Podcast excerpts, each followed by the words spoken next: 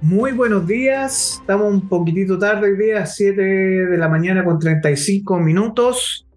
Estamos aquí en vivo en Economía Capital, eh, junto a Viviana Bejar, profesora UDD de FAR UDD, investigadora, economista OMA Business School. Muy buenos días, Viviana, qué gusto tenerte aquí esta mañana eh, para comenzar nuestra mañana súper informado con los aconteceres de la economía nacional, internacional, para Chile, América y el mundo.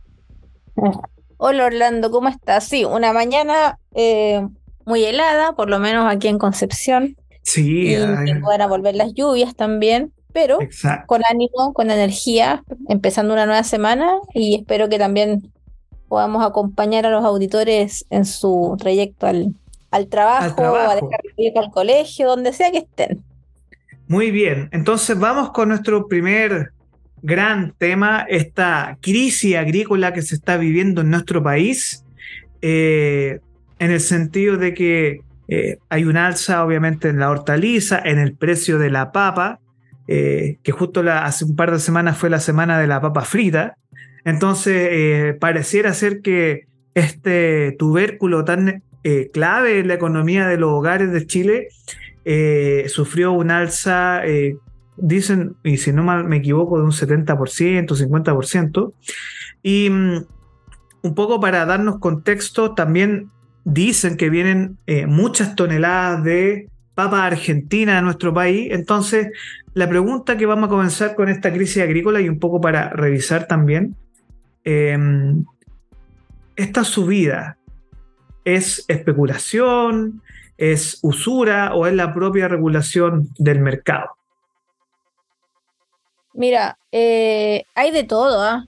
Yo creo que aquí hay de todo, hay un efecto combinado, porque si hay algo que siempre les enseño a mis alumnos es que nada es blanco o negro en economía, siempre hay blanco, negro, gris y, toda la escala de grises, todo junto, todo ocurriendo al mismo tiempo. Y eso es lo interesante de la economía y eso es lo que a mí personalmente me apasiona mucho que esta ciencia social no, es para valientes. Es para valientes. Sí, es totalmente. Para es para personas que tienen una capacidad de análisis en donde tú puedas comprender eh, lo que sucede en la economía agregada, de forma agregada, de forma sumada. Y acá no hay una sola, un solo incentivo que está jugando en esto. No hay dos personas que tengan la misma moral eh, no hay dos agricultores ni dos feriantes que tengan la misma moral o que se rijan bajo los mismos principios. Por lo tanto, aquí está pasando de todo en, esta ocasión con las papas. está pasando, A ver, ¿qué está pasando? ¿Por qué está pasando de todo en este tema de la papa? Porque se combinan varios elementos acá. Uno es efectivamente, y yo no lo pongo en duda, considerando la naturaleza del ser humano, que debe haber un grupo de agricultores o de feriantes que se están aprovechando de la situación, que tenían las papas bien guardadas eh, en lugares secos eh, y que vieron que todas las papas estaban subiendo y dijeron, porque yo las voy a vender más baratas si todo el mundo las está vendiendo caras? Porque a muchas personas lo que pasó es que se le inundaron las papas. Las papas y otras mm. hortalizas crecen debajo de la tierra. Y todas estas verduras o frutas, bueno, en este caso eh, tubérculos, como tú dices, y hortalizas que crecen debajo de la... ¿Crecen debajo de? ¿Aló? No sé, las zanahorias, las papas, que crecen mm. debajo de la tierra. Ya, estas se, inundaron con la lluvia, efectivamente, pero yo sé que no en todos los lugares se inundaron. Entonces, efectivamente, eh, hay una gran agricultores que sufrieron las pérdidas de sus cosechas. ¿puede repetir de nuevo, por favor? ¿Qué cosa? Había una gran, cantidad de agricultores. Sí, una gran cantidad de agricultores, sobre todo de la zona central, que efectivamente perdieron la mayor cantidad, ¿cierto?, de sus cosechas. Sí, eso, eso, eso ahora no debería pegar, pero yo me imagino que de aquí al verano, que es la, también una época súper alta de las papas, debería pegar bien fuerte. Eh, bueno, va a seguir subiendo las papas porque hay una gran escasez. Independiente de que sea a ti como agricultor, imagínate tú eres agricultor y a ti no se te inundó tu campo o tu bodega, ¿verdad? Porque tengo entendido que los zapallos camote también eh, se cosecharon ya y estaban guardados en bodegas, pero a mm. muchos agricultores esas bodegas se le inundaron con agua, ¿ya? Con barro, con, con de todo. Y esa cosecha se perdió. Y cuando hay poca, cuando hay escasez, los precios tienden a subir porque eh, tienden a subir porque hay más personas que se están peleando de cierta manera la compra, la adquisición de ese bien. Y los precios suben naturalmente cuando hay menos demanda que oferta. Y en este caso. Es un principio básico de economía. No, principio básico de economía. Pero también no me cabría, yo no conozco a ni uno personalmente, pero no me, no, me, no me extrañaría que hubiese algún agricultor que no se le inundó el campo, que no perdió su cosecha, que van a ser de los pocos que van a poder ofrecer papas. Y, ellos, claro, personalmente a lo mejor tendrían que decir, yo voy a seguir vendiendo la papa al precio normal, pero recordemos que estas cuestiones suceden de forma agregada. Entonces, si en forma agregada todos los años, porque evidentemente todos los años había pérdida de cosecha por las lluvias, todos los inviernos. Pasa que este invierno fue más crudo, ¿ya? hubo más inundaciones, pero las papas eh, generalmente subían en esta fecha por, por eh, efectos del clima, del invierno, de las lluvias. Eh, y no era nada, nada nuevo. Lo que pasa es que ahora la subida de precios fue, ha sido demasiado, ¿no? O sea, 70% ha subido harto. El, saco de 25 kilos estaba a 13 mil pesos, tiempos normales, y ahora algunos han llegado a decir que hasta la fecha donde yo vi las noticias, porque capaz que esto siga subiendo toda la semana, eh, estaba llegando a 30 mil, 40 mil pesos. O sea, digamos que aumentó el doble, el 100%. Me el 100%, wow. Bueno, aquí tenemos al presidente de Achipa, creo que Asociación Chilena de la Papa, por aumento de precio y, esto es algo que él, esto lo recoge CNN Chile, que dice, es muy grave la palabra colusión, ya que es imposible que exista. Y dice que el alza del vegetal es por lo debido a los últimos años que han aumentado los insumos y eso ha desincentivado la plantación de papas en Chile. Para ser más específico, dice que hay alrededor de 30.000 agricultores a lo largo del país, por lo que es imposible que se coludan para impulsar una alza de precio. Imposible, imposible. Esa es otra de las cosas que te iba a decir, que generalmente uno habla de colusión cuando hablamos de estructuras de mercado oligopólicas. Entonces, ¿cuándo hay una estructura de mercado oligopólica? Cuando hay pocas empresas que están ofreciendo el mismo servicio o el mismo bien. No sé, por ejemplo, hablamos de los supermercados, de las cadenas de supermercados, hay cinco, con, con suerte, ¿no? O el retail, que hay tres, cuatro empresas grandes que venden tiendas por departamento. O los bancos, o, mm. o incluso pueden haber más de cinco empresas, pero digamos que tres, cuatro o cinco se llevan la mayor cantidad de la, de la cuota de mercado. También se puede hablar de oligopolio ahí Hablamos ahí de los bancos, hablamos de las farmacias, hablamos de la industria del papel tisú, que son pocas también. Exacto. o sea, cuando hay menos... En temas de agricultura no podemos hablar de colusión porque es imposible que todos los agricultores de Chile se pongan de acuerdo. Ahora, Boris Contreras dice explícitamente eh, en esta entrevista que eh, se debe a lo ocurrido en los últimos años, que hay un problema de insumos para la agricultura de la papa y que en Chile hay menos plantación y que, por ejemplo, eso eh, desde el norte de Chile también, bueno, ocurre lo mismo con el mercado, mercado de las frutillas, del choclo, eh, que a veces es más económico traer desde Perú, por ejemplo, lo que ocurrió en su momento con la palta peruana, por ejemplo, cuando aquí la mm. palta estaba a 6 mil pesos, llegó la palta peruana que estaba a 3 mil, Mm. Eh, que es muy mal sabor por si acaso, así que prefiera siempre el producto chileno. Como aguada, es como aguada la palta peruana. Pero es que, nosotros en Chile tenemos una ventaja competitiva o, comparativa en términos de libre comercio internacional que tiene que ver con el suelo y, con nuestro clima. Tenemos realmente un, suelo y un clima privilegiado. Sí, y eso es lo mejor que tenemos. Sí. Y Chile es un país privilegiado en ese sentido. Y lo que ocurre es que, bueno, eh, supuestamente eh, aquí hubo una demanda o el ministro de Agricultura Esteban Velázquez presentó ante la Fiscalía Nacional Económica antecedentes de una posible colusión en el mercado de las papas que explicaría la fuerte alza de este producto. O sea, Eh, señor Velázquez, mire, yo sé que quizás a su gobierno le gusta el show, pero eh, 30.000 agricultores coludidos yo lo encuentro sospechoso. Eso demuestra también la ignorancia en términos, en términos económicos.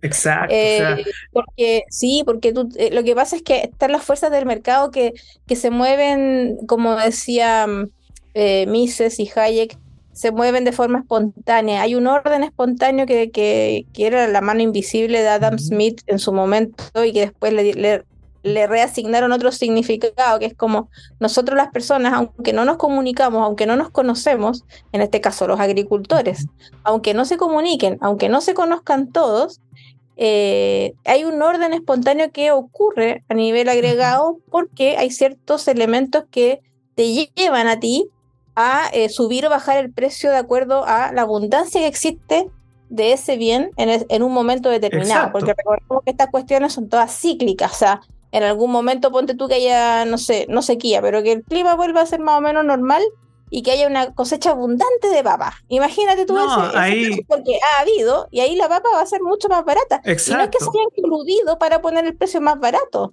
sino que simplemente son las fuerzas del mercado que, que dicen eh, que hablan de una abundancia o escasez relativa y, y bueno, y que todos están unidos y están informados a través de estas fuerzas del mercado que no, no tienes que comunicarte con otro para saberlo. Y esa, es la, es la gracia y también eh, lo lindo del estudio de la economía. Entonces, mira, para hacerlo súper práctico y sencillo y un poco para educar al ministro, ministro de Agricultura Esteban Velázquez, que es muy buen historiador, pero no sé qué hace un historiador del Ministerio de Agricultura eh, y un escritor además. Eh, que lea un poquito y que entienda que eh, el problema de la papa y de la fruta y verdura siempre, siempre, desde que yo tengo uso de razón, se rige bajo el principio de la ley de oferta y demanda. Y obviamente que estamos en invierno, que yo me imagino que la gente, la señora en la casa prepara su cazuelita y que obviamente le gusta tener su buen camote, su buena papa, su buen zapallo. Y obviamente que por la estación, porque es una, es una tema de estación, la papa está más cara. Y obviamente bajo el contexto de lluvia, y, con todo respeto, señor ministro, eh, no hay nada más rico en un día de lluvia que una, que una cazuela. Entonces. lo, otro, lo otro terrible, de la, porque uno dice, oye, ahora estamos riéndonos de las papas que están caras y qué sé yo. Eh, pero lo, terrible un poco de esta situación es que la papa constituye un alimento básico en las casas Exactamente sobre todo en las familias de, más escasos recursos, es uno junto con el pan, me atrevería a decir, uno de los alimentos que más se consume. Entonces, ahí nace un poco la, importancia y la relevancia de, que estamos hablando de las papas ahora, sí, porque si fuera un alimento que, que da lo mismo, eh, ponte tú, no sé si tú lo sabías o no sé si nuestra audiencia lo sabe, que aquí en la región de Ñuble, en la región que está al norte de la región del Biobío, fue creada hace poco también, eh, en la región de Ñuble hay una, una ciudad que, que, se llama, una comuna que se llama Coihueco. Y ahí, en esa comuna, eh, esa comuna tiene la, la, facultad o la gracia de tener un clima mediterráneo. Entonces, tienen la, la, cordillera ahí en el invierno con mucho frío y en el verano hace mucho calor. Y es una de las pocas comunas o regiones en el mundo, en el mundo, que se cosechan trufas trufa, que es un hongo que sale de, de raíz de los árboles. Que es carísimo. Carísimo, carísimo. Y se producen acá en Coihueco, en Ñuble, y creo que también en Talca hay cierta producción de trufas. Y esto también eh, solo se produce en unos dos o tres países más del mundo. O sea, hay cuatro países en el mundo que producen trufas, pero no tiene que ver con con que seamos mejores personas o condiciones climáticas, condiciones del valle. solo condiciones climáticas. Y, bueno, la trufa es un elemento que se vende, que se exporta. Básicamente los mercados están en, Asia, en, estos países. Cuando hablamos de restaurantes que, mínimo un plato sale mil dólares, porque es carísimo. O sea, hablamos de, estos típicos restaurantes que salen en las listas de Michelin o Michelin, mm, eh, que, son, que, que son de alta calidad y que eh, son. No, y como te digo que en, Chile no hay mercado para las trufas. no, porque, se venden y se exportan. Porque eh, para que las, nuestras personas que nos están escuchando ahora cuando hablamos de la trufa, hablamos de un producto que, si no me equivoco, el, la onza o estaba como alrededor de unos mil dólares. O sea, es un producto demasiado caro, un producto más que premium. Eh, y consumir, y consumir eh, en un restaurante de alta gama, y me refiero a restaurantes en nivel, restaurantes de cinco estrellas o cinco tenedores, más de cinco tenedores, que son los más importantes del mundo. Eh, la, la, trufa, ah, yo recuerdo siempre esto que aparece en las películas que tienen un frasco específico y que casi lo cortan con un, cuchillo súper especial y porque de verdad es muy caro. ¿No? Y se, corta así como, como unas slices muy finitas. Muy aparte, aparte, el sabor es muy fuerte. O sea, mira, yo tengo la, tuve la oportunidad de conocer a la dueña acá del campo donde se, donde se cosechan las trufas. Y, y, llevamos a nuestros alumnos a que conocieran todo el proceso. Justo fuimos para la cosecha y es una actividad muy bonita. A mí me encanta la actividad agrícola porque encuentro que la gente que se dedica al campo es gente muy valiente, porque tiene que lidiar con muchas condiciones que están fuera de su control. La gente que se dedica al campo o a la agricultura. Y en este caso de las trufas eh, es una persona que es de Austria, la dueña, que se casó con un chileno, vinieron para acá, compraron un terreno a la falda de la, de la cordillera y mm, y bueno, invirtieron, estuvieron siete años, siete años invirtiendo en el terreno, cosechando las trufas en un invernadero primero para luego inocularlas en las raíces de un cierto árbol que tienen que plantar bajo ciertas condiciones. Y bueno, al, al cabo del séptimo año ya pudieron hacer su primera cosecha de trufas. Y bueno, todos los años tienen enormes ventas y ganancias porque, como te digo, los mercados donde se exportan son mercados, no sé, Estados Unidos, Asia, eh, Medio Oriente, son mercados, de, como tú dices, de alta gama. ¿De alta gama? sí, creo que en Chile, no sé, habrá un, un hotel eh, que compra, pero, o sea, el mercado mayoritario está a la venta, o sea, para afuera, digamos.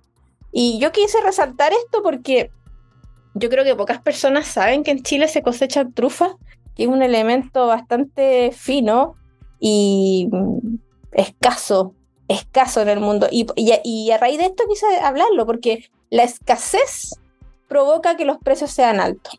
¿ya? Si, en todas partes del mundo se pudiesen cosechar trufas, andarían botadas las trufas, se la comerían los chanchos.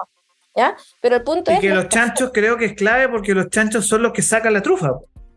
Bueno, sí, pero en Chile, en el campo que yo, que yo estuve acá, eh, lo hacen los perros. ¿Por qué? Ah. Porque los chanchos se las comen y los perros no.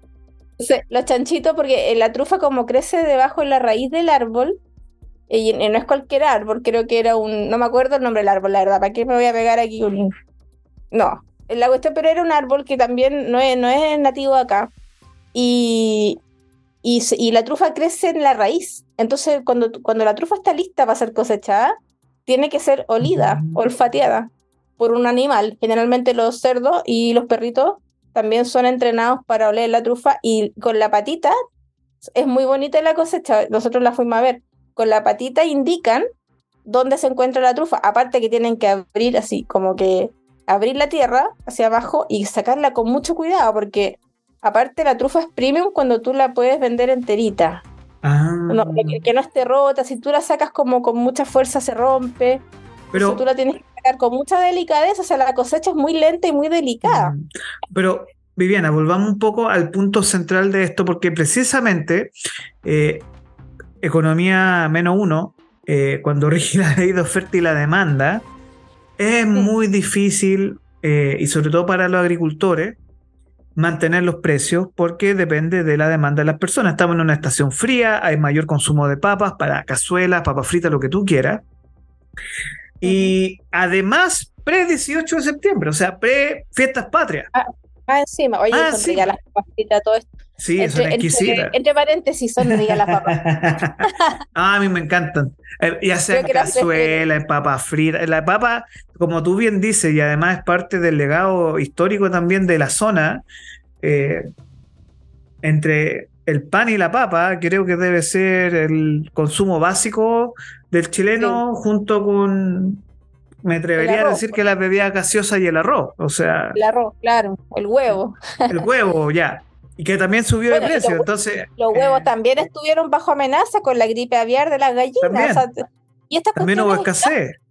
estas cuestiones escapan a nuestro control, ¿te fijas? Y lo que provocan son que haya más escasez menos oferta que demanda y eso evidentemente va a subir los precios por una, una cuestión de ajuste del mercado. Exacto. Pero no porque se hayan coludido ni nada, así imposible. Aparte que en economía, si vamos a entrar como en esta cosa técnica de, la economía, en economía se enseña que la venta de commodities, o sea, de estos productos que salen directamente de la tierra, de los recursos naturales que no, no tienen procesos y que no son procesados, que no tienen mucho valor agregado, eh, los commodities además tienen una demanda muy elástica. O sea, tú no puedes mm. cambiarle el precio a tu antojo porque tienes muchos sustitutos. Hay muchas personas que venden lo mismo y no se pueden diferenciar. O sea, una papa de otra es papa al final. O sea.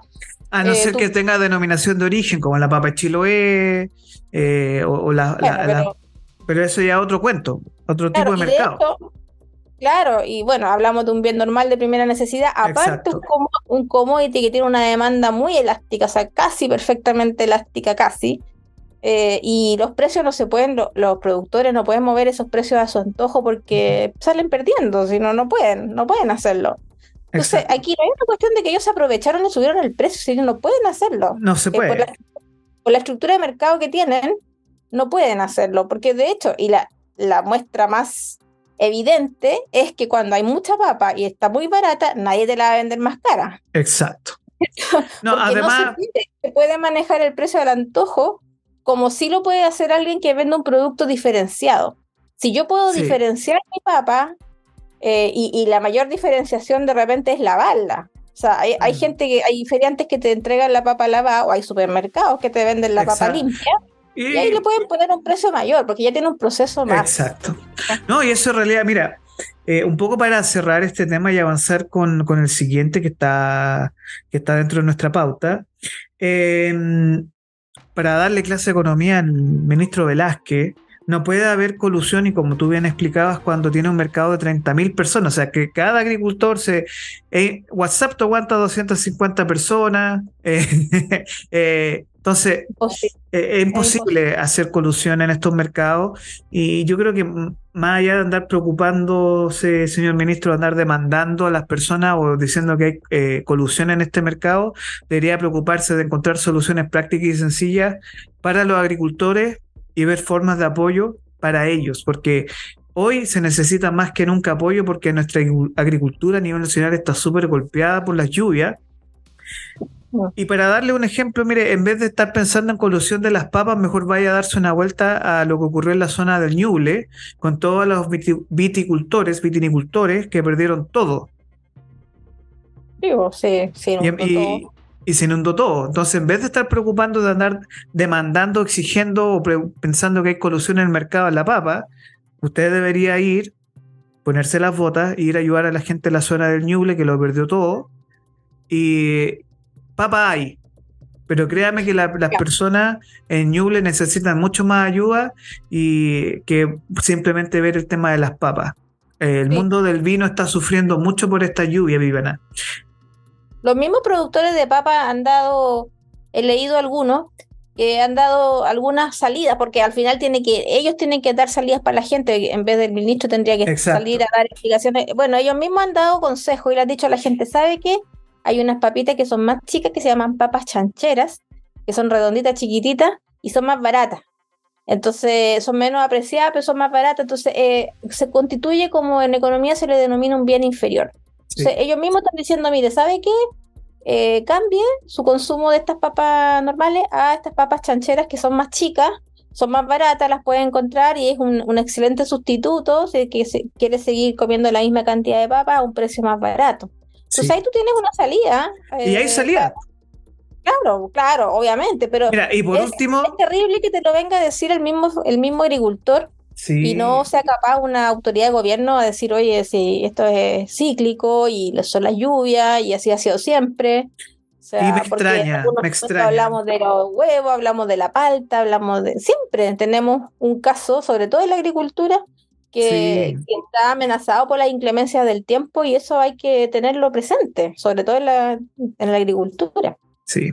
Viviana, para eh, pasar al siguiente tema, eh, la papa y la carne y todos los productos que están relacionados a menos de tres semanas del 18 de septiembre van a subir, es una norma que siempre ocurre todos los años.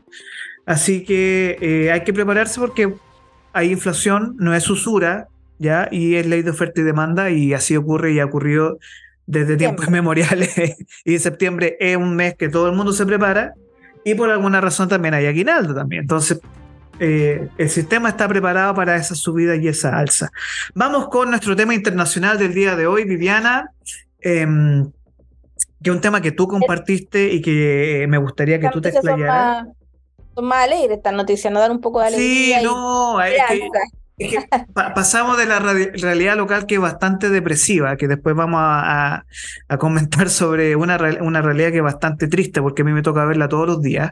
Pero vamos con eh, un mercado que para mí es súper importante porque es un mercado eh, donde el rock de una u otra forma sí está involucrado, que es el mercado del entretenimiento a nivel global, y en específico lo que ocurre en Estados Unidos con estas mega giras o estos mega estrenos que ocurrieron en el mes de julio, y me gustaría que tú te pudieras explayar, explicar qué está pasando con este aumento del Producto Interno Bruto, o en inglés el GDP, de Estados Unidos debido a que existen giras, tours, y la, industria del la industria del entretenimiento, y que cada vez que pasa una mega estrella por una ciudad, aumentan los precios, aumentan las ventas. ¿Qué? Explícanos un poco de qué se trata esto, Viviana.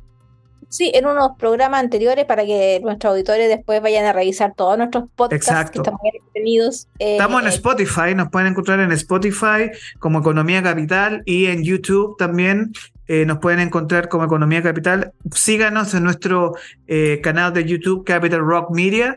Y ahí ustedes pueden encontrar nuestros, ya llevamos un mes, cuatro programas, cuatro semanas. Deberíamos hacer un brindis por nuestro primer cumpleaños. Bueno, ahí en Spotify, cúmpleme. En, Spotify están todos los episodios que, que hemos sacado.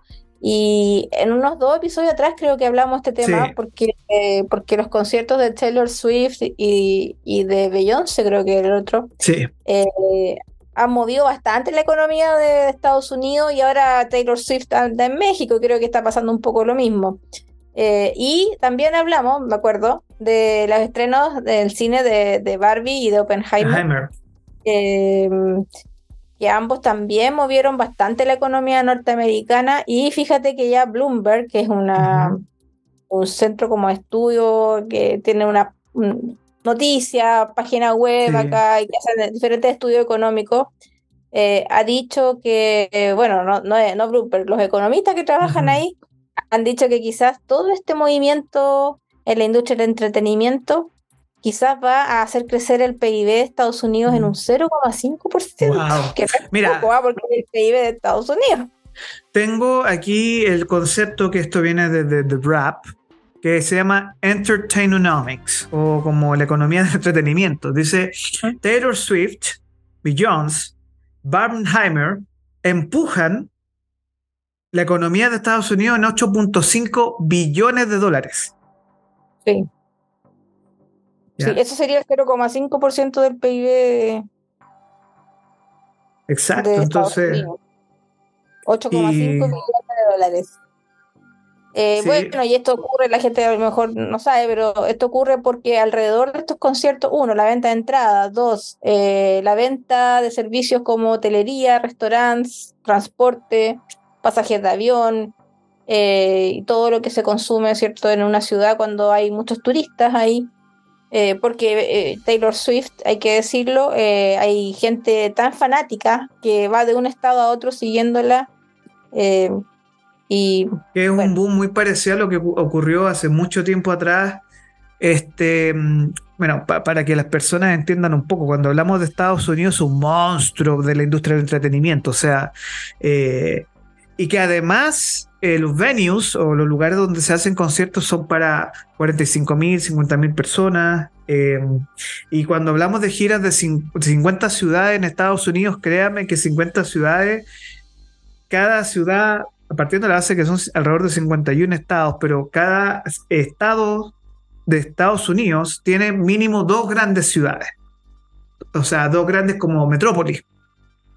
Eh, y eso provoca que, por ejemplo, no sé, pues si tú tienes que estar en New York, tú tienes que hacer un, un estadio MetLife y después ir a un Giants, por ejemplo, que son dos grandes venues. Eh, o, eh, por ejemplo, lo, que ocurre con, en su tiempo, que fueron las, las giras que más recaudaron, Rolling Stones, YouTube, Britney Spears, Madonna, y que ahora está ocurriendo estos fenómenos con obviamente nuevos artistas. Entonces, mueven masas.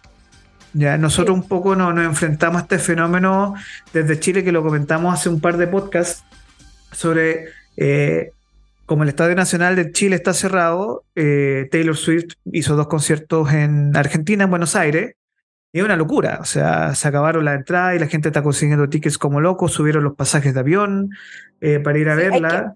Hay que, resaltar el hecho, sí, y decirlo. bueno, no puede ser demasiado esperanzado, demasiado positiva la noticia, que estos son, son hechos puntuales y, son, son temas de, crecimiento económico de muy corto plazo. O sea, estamos hablando de, los meses que durante se presente la gira. Eh, ponte tú hasta la Reserva Federal de Estados Unidos ha, señalado que en Filadelfia, por ejemplo, que eh, Taylor Swift estuvo tres días ahí en Filadelfia, ayudó a, creer, a crear eh, un crecimiento bien moderado en lo que respecta al turismo en esa zona.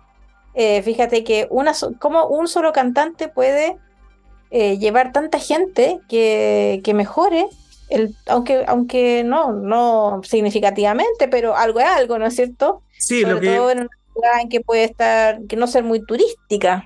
Sí, es que hablamos de grandes economías, o sea, de la economía en serio, ya no, no, no las economías barriales como aquí en América Latina. O sea, hablamos de que eh, por ejemplo, eh, un ticket, y eso es algo que aquí las productoras locales tienen que aprender, que es muy importante.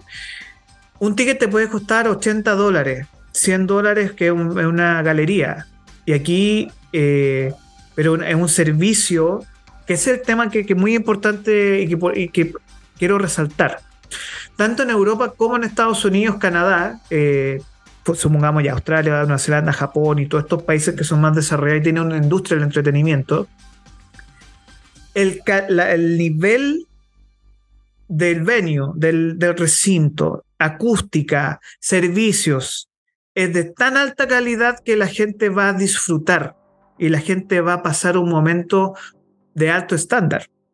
Eh, lo más cercano que yo he visto en Chile es quizás un Lola Balusa y ni eso, porque también tienen problemas tecnológicos muchas veces, problemas de internet, otros aspectos.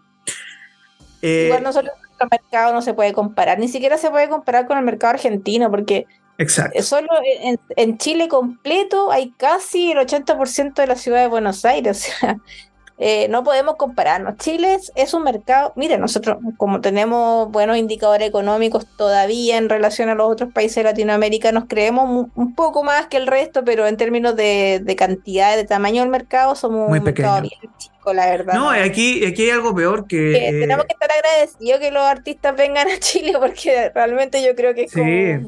no, no, un sacrificio pasar por aquí. Es que más que un sacrificio, mira, eh, y esto para que eh, acá yo, bueno, yo tengo pendiente porque esto es un, deseo personal de hacer un protocolo para las productoras para que entiendan lo clave, y tanto a nivel de deportes, que ahora tenemos los panamericanos, que Dios nos pille confesados los desastres que van a ocurrir ahí, em, para que tú tengas una industria real de entretenimiento en Chile, por lo menos tú tienes que habilitar 5 mega aeropuertos, o sea, que aquí el de Santiago, quizá el de Concepción, Temuco, Antofagasta, eh, y Arica u otro más, tienes que habilitar carreteras para la, para la movilidad de, todo tu sistema, tienes que habilitar estadios o arenas, tienes que habilitar personas, porque la industria del entretenimiento, eh, que aquí en Chile como que importa bien poco porque se deja un poco al privado, pero el Estado tiene que tener un rol más, o sea,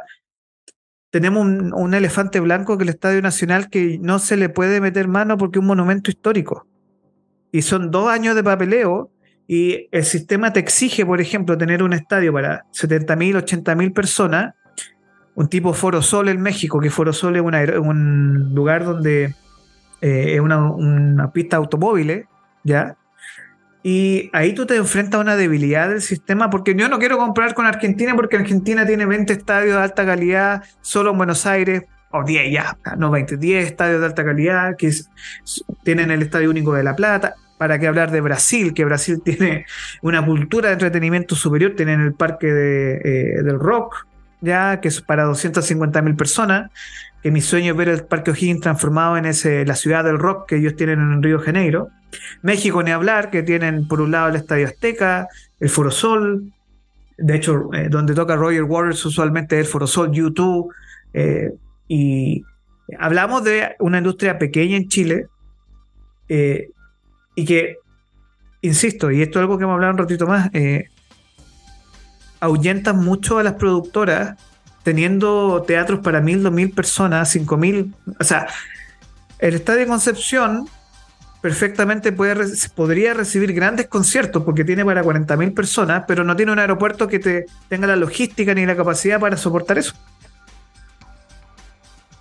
Claro, así tal cual. Pues, y bueno, así como tenemos ventajas competitivas con nuestro clima, nuestro suelo, también tenemos desventaja competitiva con el tamaño de nuestro mercado y, y no tenemos una industria del entretenimiento muy acabada o muy fina, por decirlo así. Nuestro cine bastante deja harto que desear. Y bueno. Es que la industria en general del entretenimiento en Chile es súper débil. Es súper débil aquí, por porque... ejemplo, en la ciudad de Concepción, que se conoce como la cuna del rock de Chile, eh, hay un grupo que a mí me gusta bastante, yo soy fan, son los tres.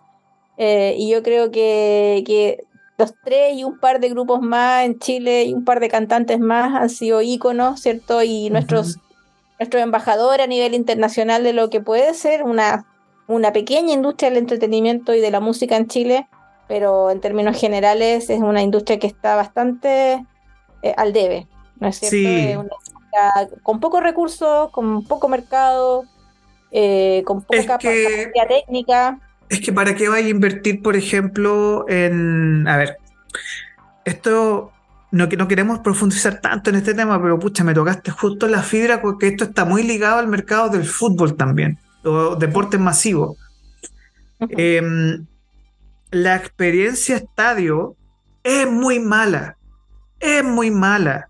La experiencia concierto es muy mala. Yo eh, Tuve una pésima experiencia cuando fui a ver a Metallica en el Club Hípico, que iban a tocar en el Estadio Nacional, que supuestamente iba a estar habilitado, no estuvo habilitado. Tuve una pésima experiencia ahí porque no es un una recinto donde corren caballos y terminé todo lleno de barro.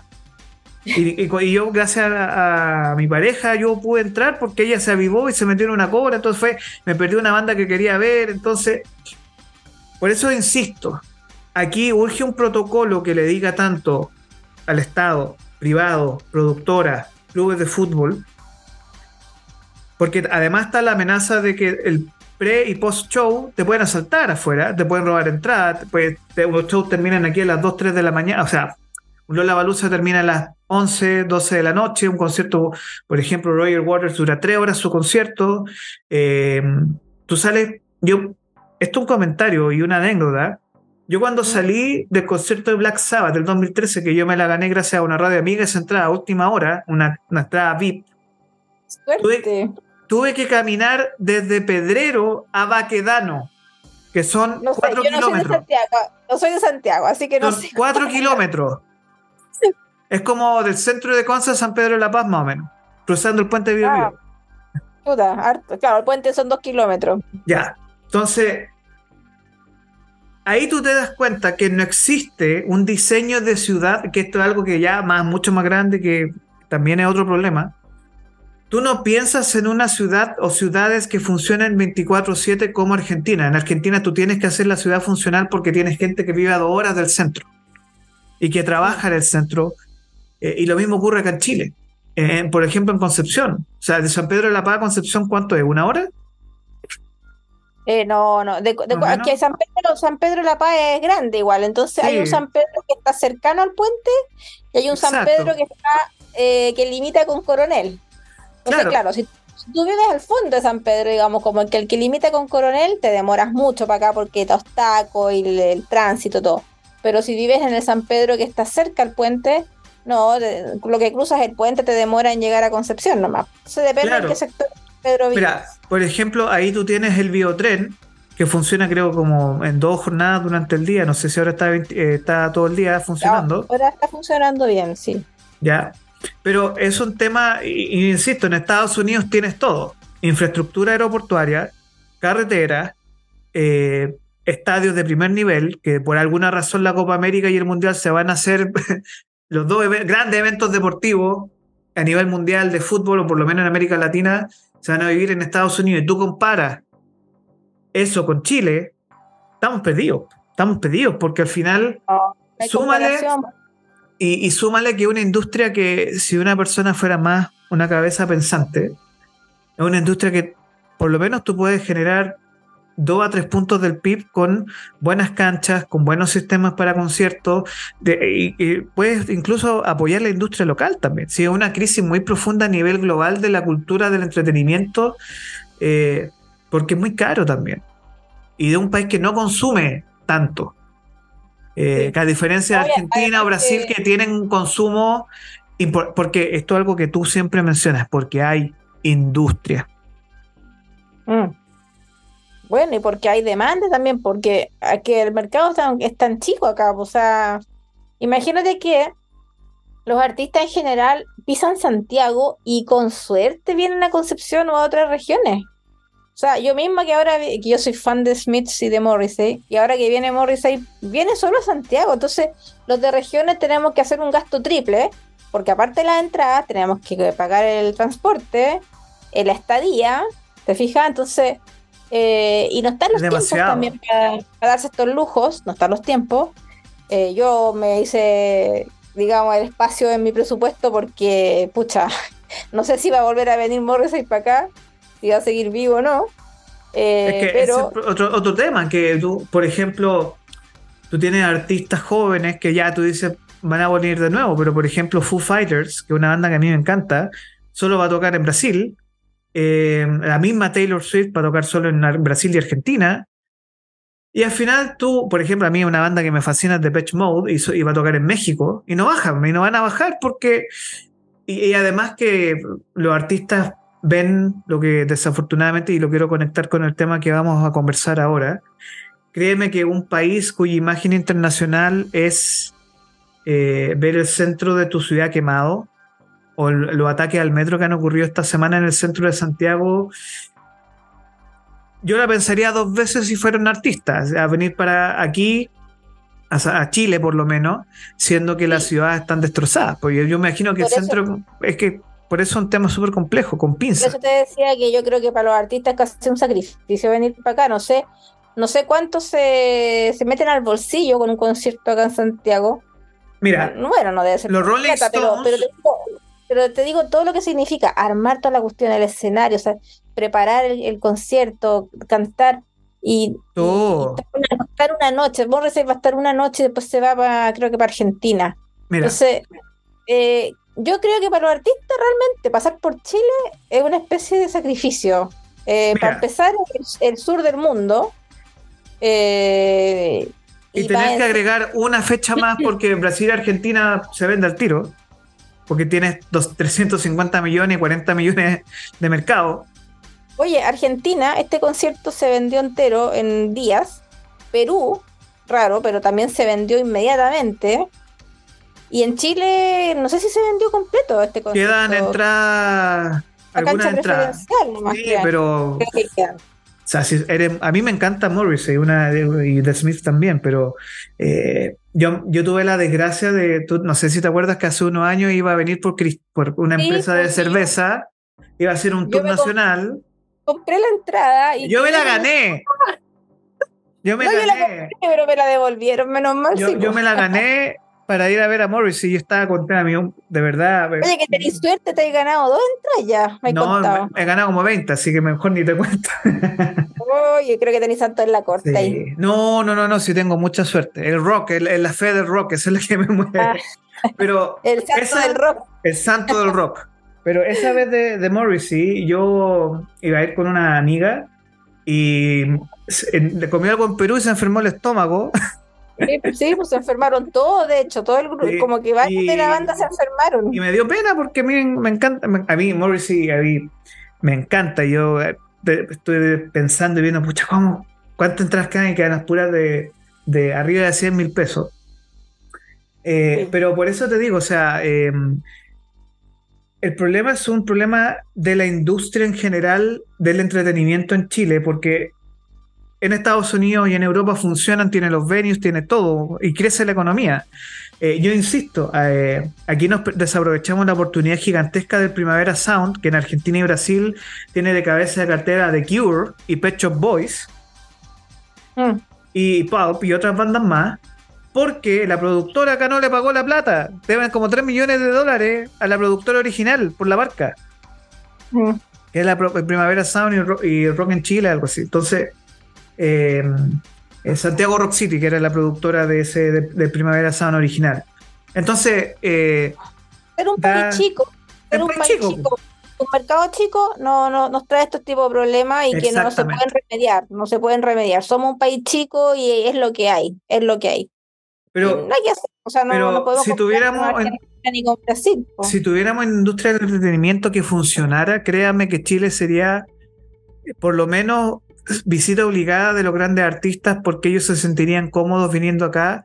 Y por ejemplo, y esto es una anécdota que me han contado amigos míos que se han trabajado como backline o haciendo producción de eventos, no tiene internet en ningún recinto masivo.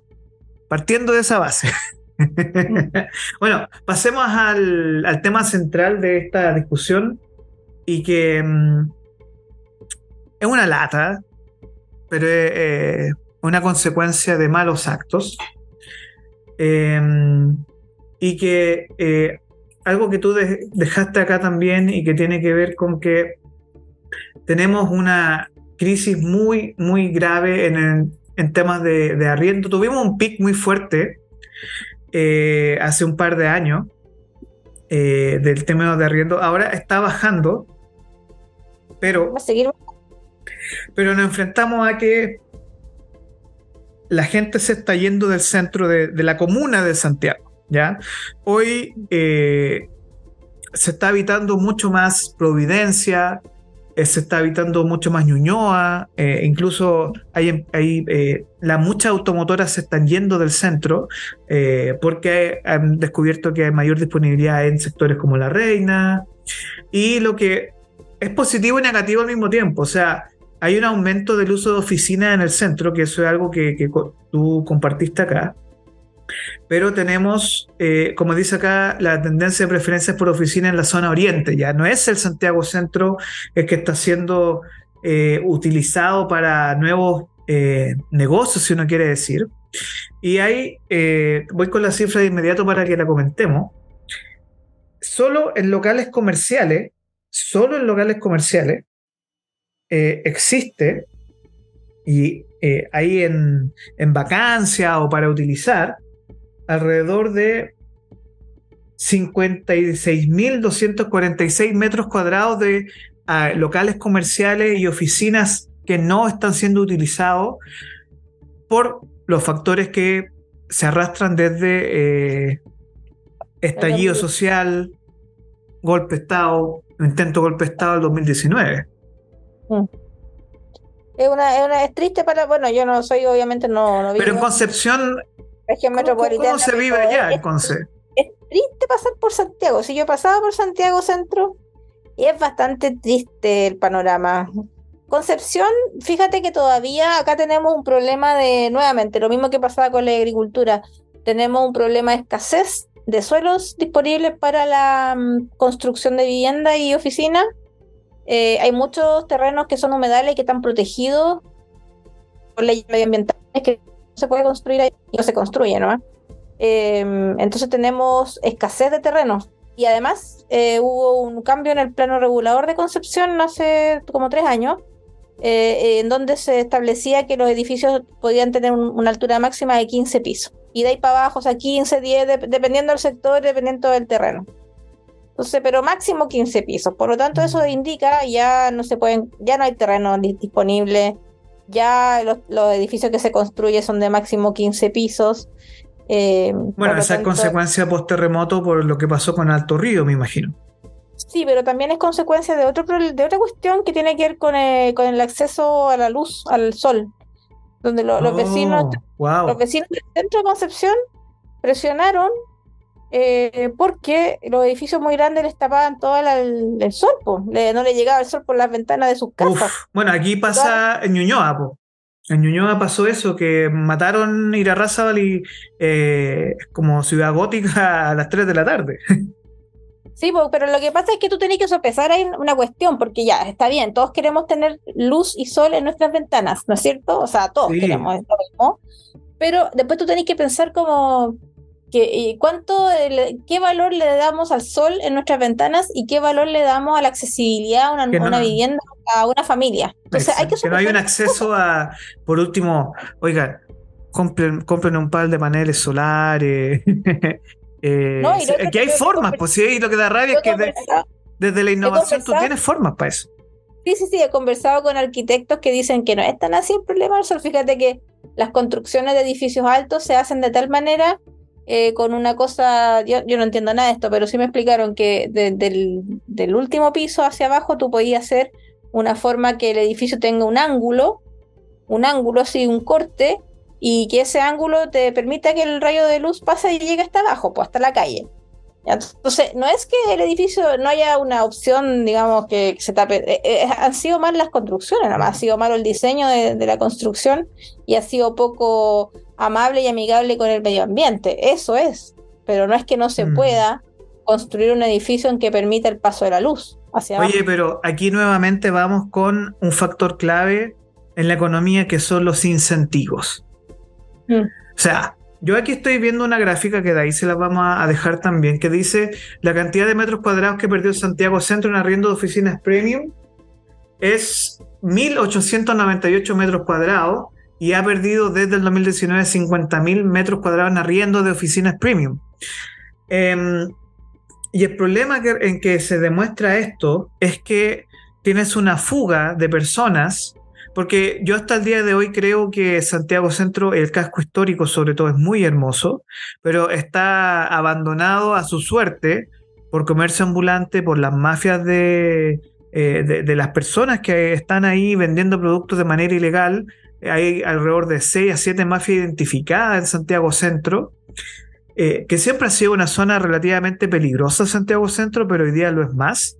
Y, eh, la y, y es una estupidez, porque además tú tienes la disputa estúpida, y disculpa que ocupe estas palabras, entre el gobernador de Santiago y la alcaldesa de Santiago, que se tira la pelota el uno al otro diciendo, bueno, ¿quién asume la responsabilidad de tener esta fuga? Y es triste porque tú tienes que esto, es un problema de arrastre también. El, ce- el centro, desde Baquedano hasta Los Héroes, para que la gente de regiones nos entienda, es el sector más dañado por el estallido junto con el eje Vicuña-Maquena. Eh, por ejemplo, un arriendo en Metro Universidad Católica pasó de costar 800 mil pesos a 350 mil pesos. Porque nadie quiere arrendar en ese sector donde puedes tener, eh, donde ocurrió el estallido social. Y además, entre delincuencia, mafias, estallido social, tienes otro problema de fondo y es que eh, Santiago Centro muere a las 7 de la tarde, que es muy distinto a la realidad de lugares como, por ejemplo, Gran Buenos Aires o eh, lo que ocurre con las, eh, los centros de la ciudad, que son 24/7. ¿Ya? Entonces, a mí me gustaría saber tu opinión y desde el punto de vista desde la economía. ¿Cuáles serían, y aquí te voy a poner entre las cuerdas, cuáles serían las medidas conociendo estos datos para que tú puedas incentivar, para que tú puedas incentivar y movilizar y atraer inversionistas al Santiago Centro? así como está la cosa hoy día, no, no, no, no, no va a pasar, ¿ya? Pero acá lo que tiene que cambiar es devolverle al, inver- perdón, al inversionista la, la sensación de seguridad y de, de respeto y cuidado del Estado de Derecho. Yo creo que es una cuestión que se perdió el 2019 y que fue paulatinamente, eh, progresivamente aumentando además. eh, y la sensación de inseguridad, de robos, de ver a, de ver a gente eh, mm. sin hogar, generalmente. Además, que ese, tiene otro, problema, las carpas. Sí, que, que digamos, es, es, lamentable la situación de los inmigrantes, pero con todo lo lamentable del, del asunto y de, de, la situación para ellos, también es un, es un foco de, de, inseguridad, de afeamiento de la ciudad.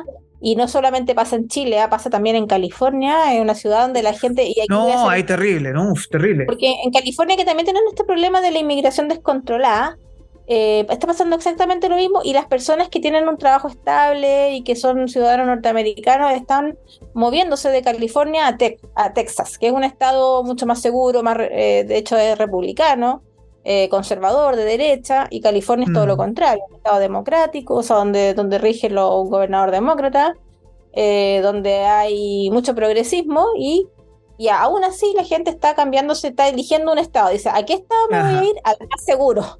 Al más seguro. De hecho, en Texas está, permitido el uso de armas.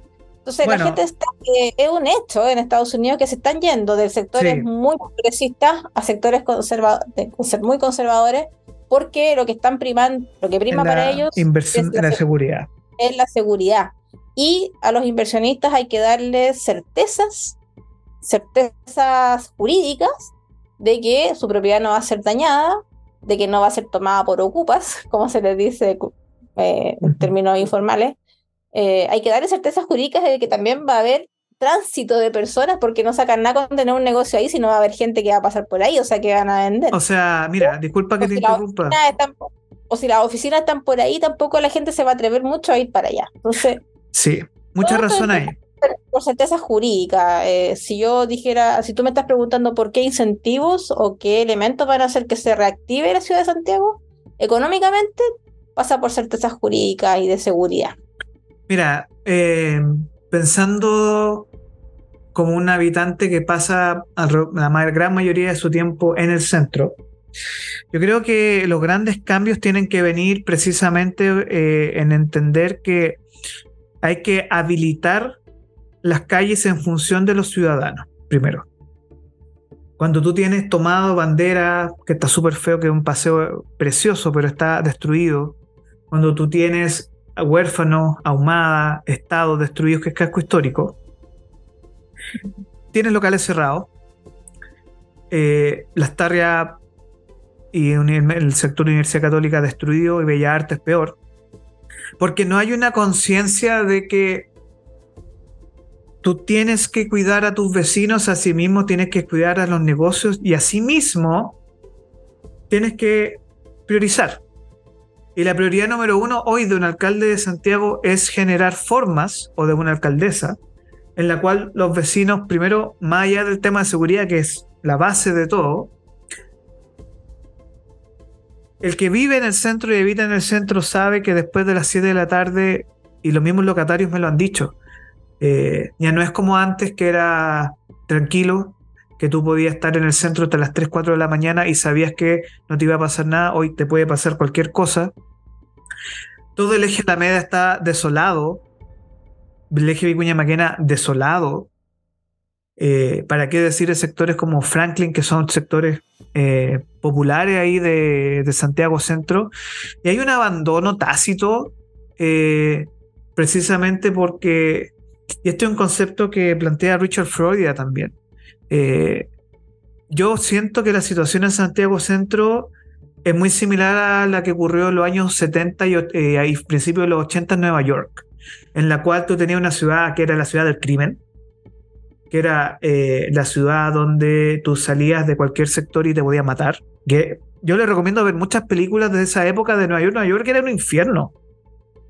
Y mm. fueron agentes inmobiliarios fueron agentes inmobiliarios que dijeron, bueno, esta es la ciudad de los rascacielos, bueno, veamos formas de construir rascacielos en el centro. O sea, necesitas un plan estratégico para recuperar y transformar el Santiago Centro en la Shanghái de... Eh, o acercarse, es lo mismo que ocurre en Valparaíso. Valparaíso puede ser la Shanghái de América Latina, pero como fue declarada por la UNESCO y se aprovechan de los 6 mil millones de dólares que le dan todos los años, a Valparaíso para su protección, que se va en corrupción, en proyectos que están detenidos hace más de 20 años, Lo mismo ocurre en Santiago Centro. Eh, la única forma que tú tienes hoy es decir, bueno, si Santiago Centro es una zona que tiene todo, metro, bus, absolutamente todo para generar una microeconomía ahí de potencia, igual que Sanhattan, igual que el sector del, borde, del borde río. Entonces, tú tienes que tomar el toro por la asta y decir, bueno, Santiago Centro, para que el león, que el escudo de Santiago Centro vuelva a rugir, hay que hacer ciertos sacrificios de plano regulador. O sea, tiene el sector de Bellarte abandonado, bueno, veamos una forma de transformar el parque. ¿Qué quería? Antes, tenéis que dar certezas jurídicas, como te digo, o sea, restituir el Estado de Derecho, la seguridad, presencia policial, sacar a los inmigrantes de las carpas, eh, volver a pintar, eh, volver a poner... Eh, Hacer un tema con los arriendos. Los arriendos. hermosear las calles, volver a, ver a que Santiago Centro sea una ciudad segura, bonita, eh, que además eh, que además esté muy mm, no sé cómo decirlo, de la mano con, con la arquitectura antigua, que se pueda resaltar. un balance. como, un llamado al turismo, eh, pero lo tienen ahí botado con olor a, a pipí. Igual que Valparaíso. Y fíjate que, que tú mencionaste a Nueva York y yo encuentro, también siempre saco a colación ese mismo caso porque fue Donald Trump, papá e hijo, el que reactivó por medio de los proyectos inmobiliarios, reactivaron la ciudad de Nueva York y, es gracias a Donald Trump que Nueva York es lo que es hoy día. Yo creo que los norteamericanos no sé si le dan suficiente reconocimiento a eso. Y es verdad, ojo, y es verdad. vean el documental que estaba en Netflix, creo, eh, que oh, eh, explica... basta, con, ver Taxi Driver. Exactamente. Basta con ver Taxi Driver y ahí, bueno, hay una serie, pero esa es una de las películas más famosas, donde muestra el Nueva York post guerra de Vietnam, que era como Santiago Centro. era, una era un infierno, era un infierno, era un infierno, era, era solo para valientes y ni los valientes sobrevivían. Y fue Donald Trump que dijo, oye, vamos a hacer aquí un edificio, qué sé yo y empezaron a conversar con, los, con el alcalde de esa época. Y bueno, como tú bien dices, perdona por haberte interrumpido. No, no, tranquila, tranquila. Que, habla efectivamente del, trabajo que hizo la familia Trump, el papá y el hijo, y sobre todo el hijo Donald, eh, en el hermoseamiento y la reactivación de la ciudad de Nueva York, que la posicionó como una de las ciudades más famosas a nivel mundial. Mira, yo te, voy a tirar ahora eh, un, una idea, tipo, eh, yo soy el alcalde de Santiago. Que yo la he pensado y digo, bueno, aquí se pueden hacer muchas cosas. Transformar el parque forestal en un central park. Que tiene todo, tiene todo, desde la estación Mapocho, que la puedes transformar en un museo, incluso el megaproyecto desde el Parque de los Reyes, que lo han hermoseado, pero que también ha sufrido mucho. Tienes Parque de los Reyes hasta el Parque Forestal y la continuidad de Providencia, tú puedes transformar eso en un lugar público y que esté hermoseado, que no esté abandonado su suerte. El problema de la comuna de Santiago es la, alcaldesa, ya que hablaste del alcalde. Sí, pero es que es, que es mucho más. El problema de la comuna es la alcaldesa, así que esperemos que se vaya esa alcaldesa y luego hablamos. bueno, veamos si el león vuelve a rugir. pero tiene toda la razón, o sea, ahí está el Movistar Arena. Eh, mira, el Parque O'Higgins, no, no, pero este, el Parque de los Reyes, que el Parque de los Reyes está para, hacia Calicanto, hacia un sector que es más cercano a La Vega. El parque de O'Higgins, el parque O'Higgins donde está el Movistar Arena, ¿Mm? yo digo, mira, se puede transformar perfectamente en una ciudad dedicada a la cultura y a la música. Tú hablas, por, último, por último te, pones de acuerdo, te pones de acuerdo con los militares, porque los militares son parte de dueños de algunos sectores del Parque O'Higgins, te pones de acuerdo con el tema deportivo que hay ahí, que está abandonado, que está privatizado, y que puedes decir, bueno, ¿cómo transformamos esto en una ciudad que mezcle? Porque tú puedes construir el elipse, por lo menos del Parque O'Higgins, que lo ocupan para estacionamiento, que es espacio perdido. Bueno, ¿cómo transformamos el parque? En unos años más se va a ir Fantasilandia. ¿Cómo tú transformas el parque en un recinto para la cultura de fácil acceso para las personas? Deberían hacer ahí un anfiteatro al aire libre. O, hacer un, foro sol, lo que hablábamos hace un rato del foro sol. Y sobre todo, y, créeme que esto es un problema, y esto es un gran desafío que, y que es un tema polémico. Eh, la reconversión de todo el sector céntrico, centro, me refiero al casco histórico, Bella Arte, eh, y replantearnos si lo queremos transformar en una zona de turismo y que, y que dejemos la tontera también con el tema de que tenemos edificios antiguos abandonados a la prostitución, a la venta de droga, a las mafias, y que tenemos que recuperar... El Nueva York de los, 70. Tú, tú tienes, mira, entre Bandera al Cerro Santa Lucía en el centro, tienes alrededor de unos 200 edificios, sobre todo por San Antonio, huérfanos, que están abandonados a la suerte del narcotráfico, la prostitución ilegal. Y, por último, mira, si tú crees en el mercado, ve algunas formas de países. A mí es una idea, no es un, no es un imperativo.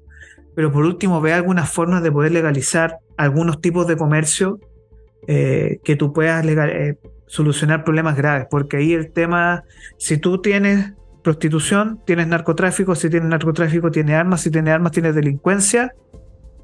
Y eso en un lugar que fue recuperado por el alcalde Rabinet, que hizo la pega, y que hoy necesita una recuperación para el resto de lo que viene. Porque si no, lo que va a pasar es que el centro se va a transformar en un lugar no solo de mala muerte, sino que le va a pasar lo de Valparaíso, que Valparaíso, las alcaldías, es una carga de arrastre muy fuerte de responsabilidad de la alcaldía en el abandono de las ciudades. Y cuando tú abandonas la ciudad, ¿sabes lo que ocurre?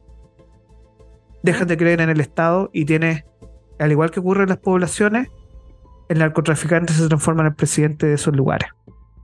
Claro, sí, pues se transforma en la autoridad, y en el que pone el orden, en el que pone el orden, ojo, ¿ah? porque los narcotraficantes también tienen sus códigos jurídicos, no, no sé si jurídicos, pero tienen sus códigos de conducta. Tienen sus normas.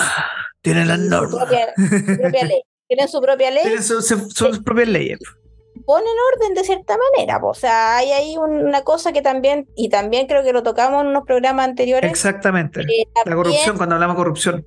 Sí, y también suplen las necesidades de la gente. Fíjate que sí. el narcotraficante, yo recordé la idea de, de este caballero, ¿cómo se llamaba? El famoso narcotraficante colombiano era. Pablo Escobar. Escobar, Pablo Escobar, que él a, sus vecinos, a la comunidad donde él vivía, le, ayudaba con, su, con sus necesidades materiales. Y le daba protección. Y protección, por eso digo, tienen sus propias leyes, tienen sus propios códigos, tienen su propia le, tienen su propio estado de derecho, entre comillas. Bueno, ahí tú te das cuenta. por eso que el narcotráfico, el narcotráfico es, eh, mira, aquí voy a decir algo que yo no sé si la gente me va a entender bien, voy a tratar de explicarlo lo mejor posible. Usted tiene micrófono para explicar, yo me voy a mutear para que explique. No, no, sí es cortito, pero para que no sé, porque tú sabes que la gente en general somos todos iguales. Alguien dice algo y tú lo agarraste así como a la pasada y dices, oh, esta persona está hablando esto. Y en realidad no, no comprendiste bien qué quiso decir la persona. Voy a tratar de decirlo de la, de la mejor manera posible porque Ojo, no, con esto que voy a decir, no estoy haciendo una apología al narcotráfico ni a, las, eh, ni a los mercados ilegales, pero lo que voy a decir es que los mercados ilegales, el narcotráfico, la venta de, eh, qué sé yo, los secuestros, todo lo que sea ilegal, tiene una forma de moverse muy flexible que si esto fuera realmente un mercado legal, imaginémonos, estamos hablando de que el Estado le quite regulaciones y trabas al comercio legal, se pudiese mover y, y se pudiese, pudiese responder a las exigencias del mercado de forma mucho más rápida, que esa es la gran ventaja del comercio ilegal, que responde a las demandas del mm. mercado de manera muy rápida, porque tú no tienes una ley, una burocracia que te diga, no, antes de empezar a vender droga, espérese como siete meses porque tiene que llevar el papel para allá, tiene que hacer esto. Entonces, el, mercado, los mercados que son legales, tienen unas tremendas trabas burocráticas. Lo que hablamos de los prestamistas. Sí, por eso te digo que habíamos tocado este tema antes, porque lo que tiene que aprender una administración, un gobierno, ya sea local, regional o nacional, es dar la facilidad al mercado legal, a, a las cuestiones que se venden cierto de forma legal, dar esas facilidades que tienen los mercados ilegales en el sentido de disminuir al máximo la burocracia. Exactamente. para, que, la gente pueda trabajar tranquila, tienes que hacer dos cosas básicamente. Disminuir lo más posible la burocracia, eliminar las trabas y además también bajar los impuestos. Aunque sea contraintuitivo, porque la gente dice, no, mientras cobro más impuestos, más recaudación tributaria, y la, experiencia ah, histórica, económica, ha demostrado que es al revés. Mientras, lo, mientras si el país no produce riqueza en forma constante y continua, un aumento de la tasa impositiva lo único que genera es una contracción de la actividad económica y, se, y al final se recauda menos. y eso ahuyenta a los inversionistas. Claro, acá la gente dice, pero ¿cómo en España? ¿O cómo en, no sé, qué país, Dinamarca, eh, cobran tanto impuesto y igual siguen siendo ricos? Porque allá ya tienen una inercia productiva. Son mucho más productivos, son mucho más ricos y la gente toda trabaja y es mucho más productiva, como ya he dicho. Entonces, tienen una inercia y una productividad que nos supera a nosotros como en tres o cuatro veces. ¿ya? Entonces, imagínate ponerle una carga, es como, fíjate, un niño, un niño chico, que tú le dices, ¿sabes qué? Eh, tú caminas de aquí a allá, pero te voy a poner una mochila como de 20 kilos. No, es, es lo mismo que pasa a los países subdesarrollados. Entonces, digamos, digamos que Dinamarca no es un niño, es un hombre robusto, le ponen la misma mochila de 20 kilos, o quizás una de 25 kilos, pero el gallo lo más bien que se la puede, la puede llevar, ¿te fijáis? Entonces, aquí yo encuentro que hay que, no sé, nuestros gobernantes tienen que empezar a pensar un poco más en este orden espontáneo, en esto que se da en los negocios ilegales, que por falta de burocracia eh, se multiplican y generan mucha riqueza, lamentablemente para, para mal, ¿no es cierto? Porque son mercados ilegales, bueno, y quizás en otra oportunidad podríamos tocar el tema de los mercados ilegales y de cómo quizás legalizar un mercado eh, hace que, uno, la, los adictos sean mucho menos adictos y dos, eh, que la economía, ¿cierto? Que, que estos mercados produzcan o provoquen eh, menos, que el impacto social sea mucho menor al legalizarlo o al discriminarlo. Mira, yo te voy a decir algo que es un poco fuerte, que está relacionado con lo que dije anteriormente de cómo solucionaría el problema en Santiago Centro. Primero, tú, tienes que legalizar el comercio sexual porque lo tienes que regular. Segundo, tienes que legalizar la venta de marihuana pagando impuestos, ambos, pagando por impuestos a los servicios 19% o bajando los impuestos eh, a los servicios, que es un tema también ético y moral, pero aquí hay que pensar primero en el mercado, más allá de los cuestionamientos éticos y morales. Em, la gente va a decir, ah, bueno, claro que piensan en el puro mercado. Es que, no, es que desafortunadamente tenéis que pensar en el puro mercado porque... Sí, es que hay un desconocimiento de lo que significa el mercado. Porque cuando tú dices, hay que pensar primero en el mercado, la gente dice, ah, mira que soy materialista, ¿cómo vamos a pensar en el mercado? Claro, que, la gente no entiende primero qué es el mercado, ¿te fijas? O sea, mira, es súper práctico y simple.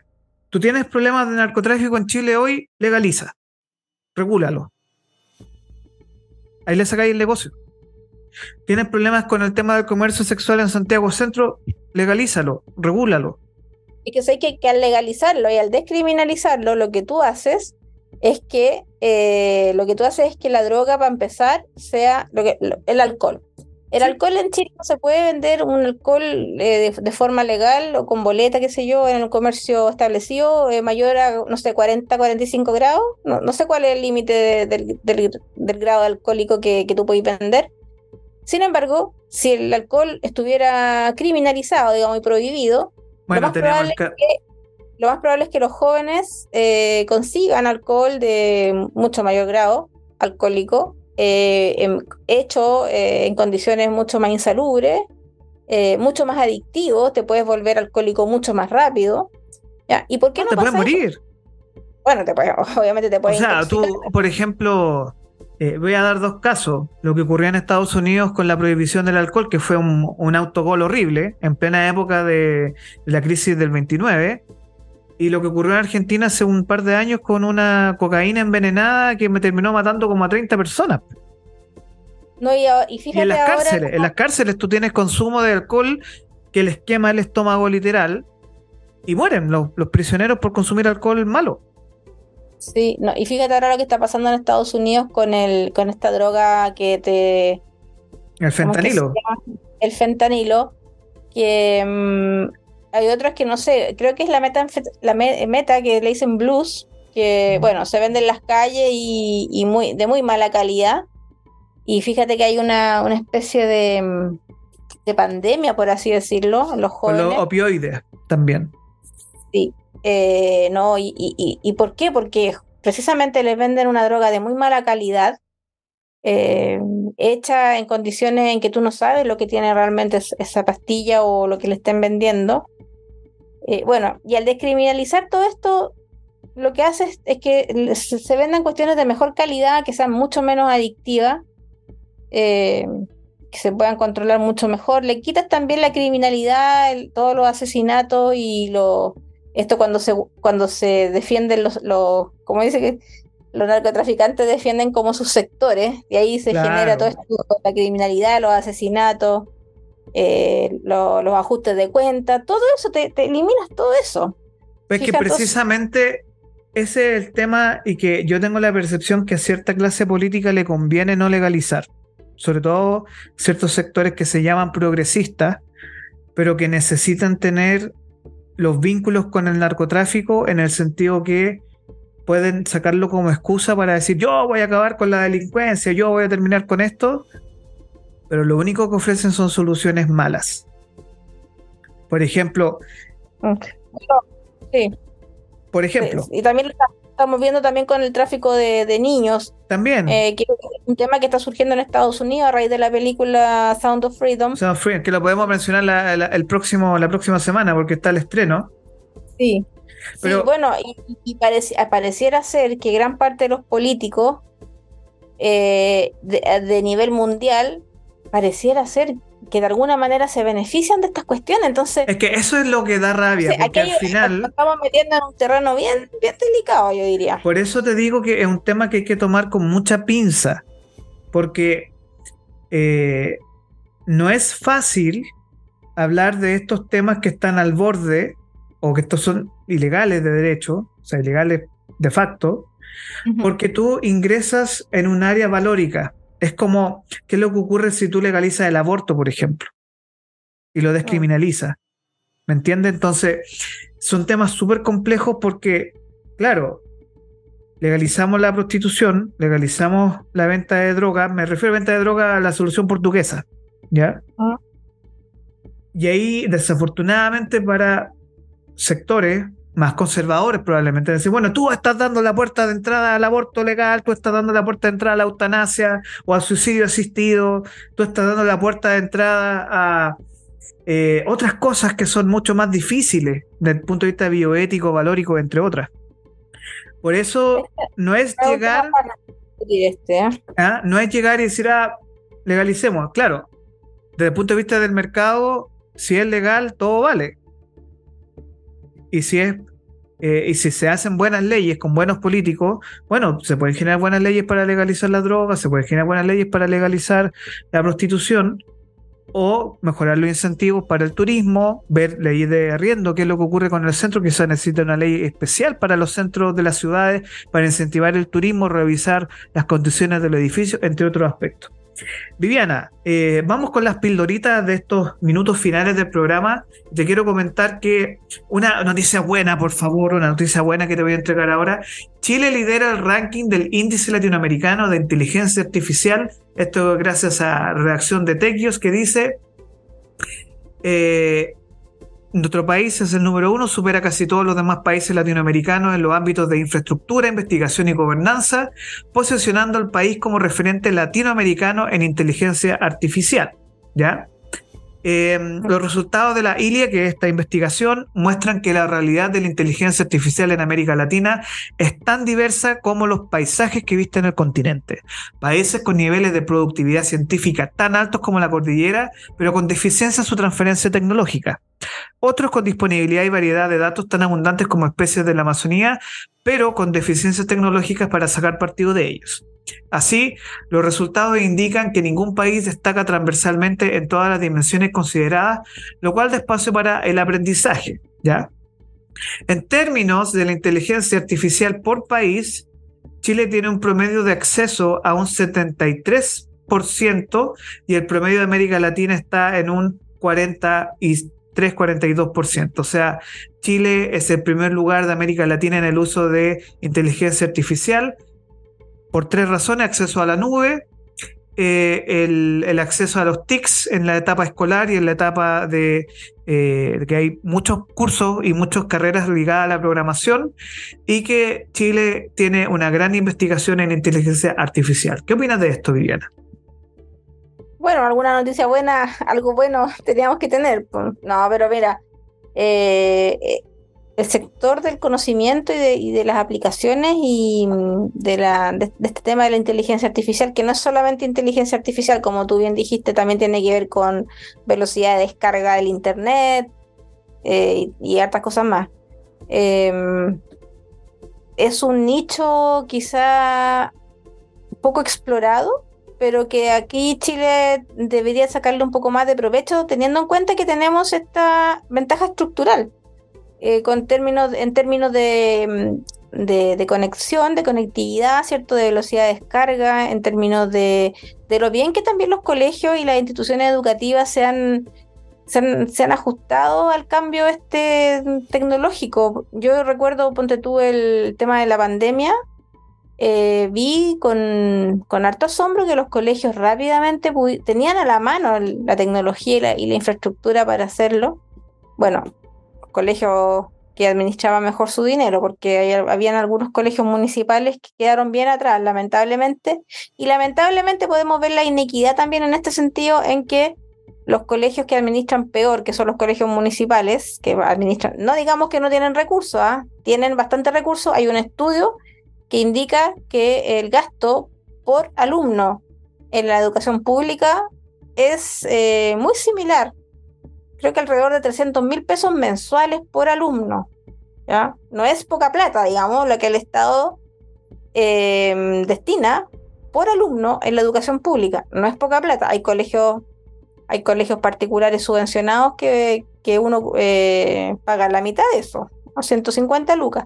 El Estado destina cerca de 300, 280 mil pesos, 300 mil pesos por alumno en la educación pública, pero lamentablemente esa cifra no se condice con la calidad de la educación que reciben, porque a pesar de que los cálculos per cápita dan eso, no es que llegue enteramente ese monto al alumno, sino que se va perdiendo entre medio, entre las oficinas, entre la burocracia. Ahí va quedando el dinero estancado, como pasa. Y de ahí viene el concepto, de, ahí viene el concepto de la ley voucher, que es eh, transferencia directa, ya que eh, es una idea muy interesante que yo creo que en Chile más allá del experimento, creo que los padres, eh, y sobre todo por la crisis que tenemos en la educación hoy, eh, creo que se va a dirigir, y esto, es una solución que yo he pensado para lo que ocurre en los liceos emblemáticos de Santiago Centro. Creo que todo nos va a llevar a la privatización de las escuelas municipales y los coliseos más que nada porque el Estado tiene una, carga, una, una, mochila muy pesada en términos de infraestructura. Lo mismo ocurre con los CEFAM. O sea, eh, tanto la salud municipal como la, escuela, la educación municipal deja mucho que desear y esas transferencias directas se han en San Bernardo tenemos un caso de corrupción terrible, a nivel nacional también se, pierde, se pierden los dineros de la JUNAEF, también que se fue acusada de corrupción. Entonces, eh, sería mucho más fácil, por ejemplo, traspasar los recursos que se gastan tanto en Junaev como en la educación, como en salud, quizás directamente a las familias, generarles quizás un sueldo ético con esos recursos, y que yo creo que la gente es mucho más sabia en la administración de estos recursos.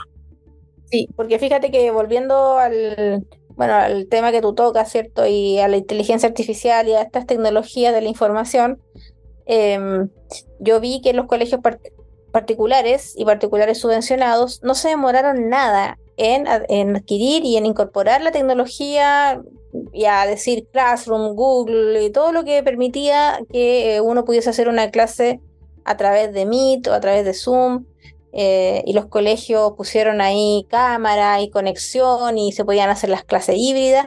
Y ese ajuste fue, fue bien rápido, eh, fue bien ágil, pero, pero eh, como siempre, el que paga el pato son la gente más pobre eh, en los colegios públicos, estatales, donde la administración del dinero es pésima, habiendo dinero, ¿ah? porque acá... Es que es el, tema, hay dinero, pero el dinero no llega, la ley del chorreo del Estado no funciona. Los políticos dicen que no, que no hay dinero, que hace falta una reforma tributaria para esto, para lo otro, pero resulta que eh, que el dinero está, pasa que está muy mal administrado eh, y bueno, todo lo que ya hemos conversado.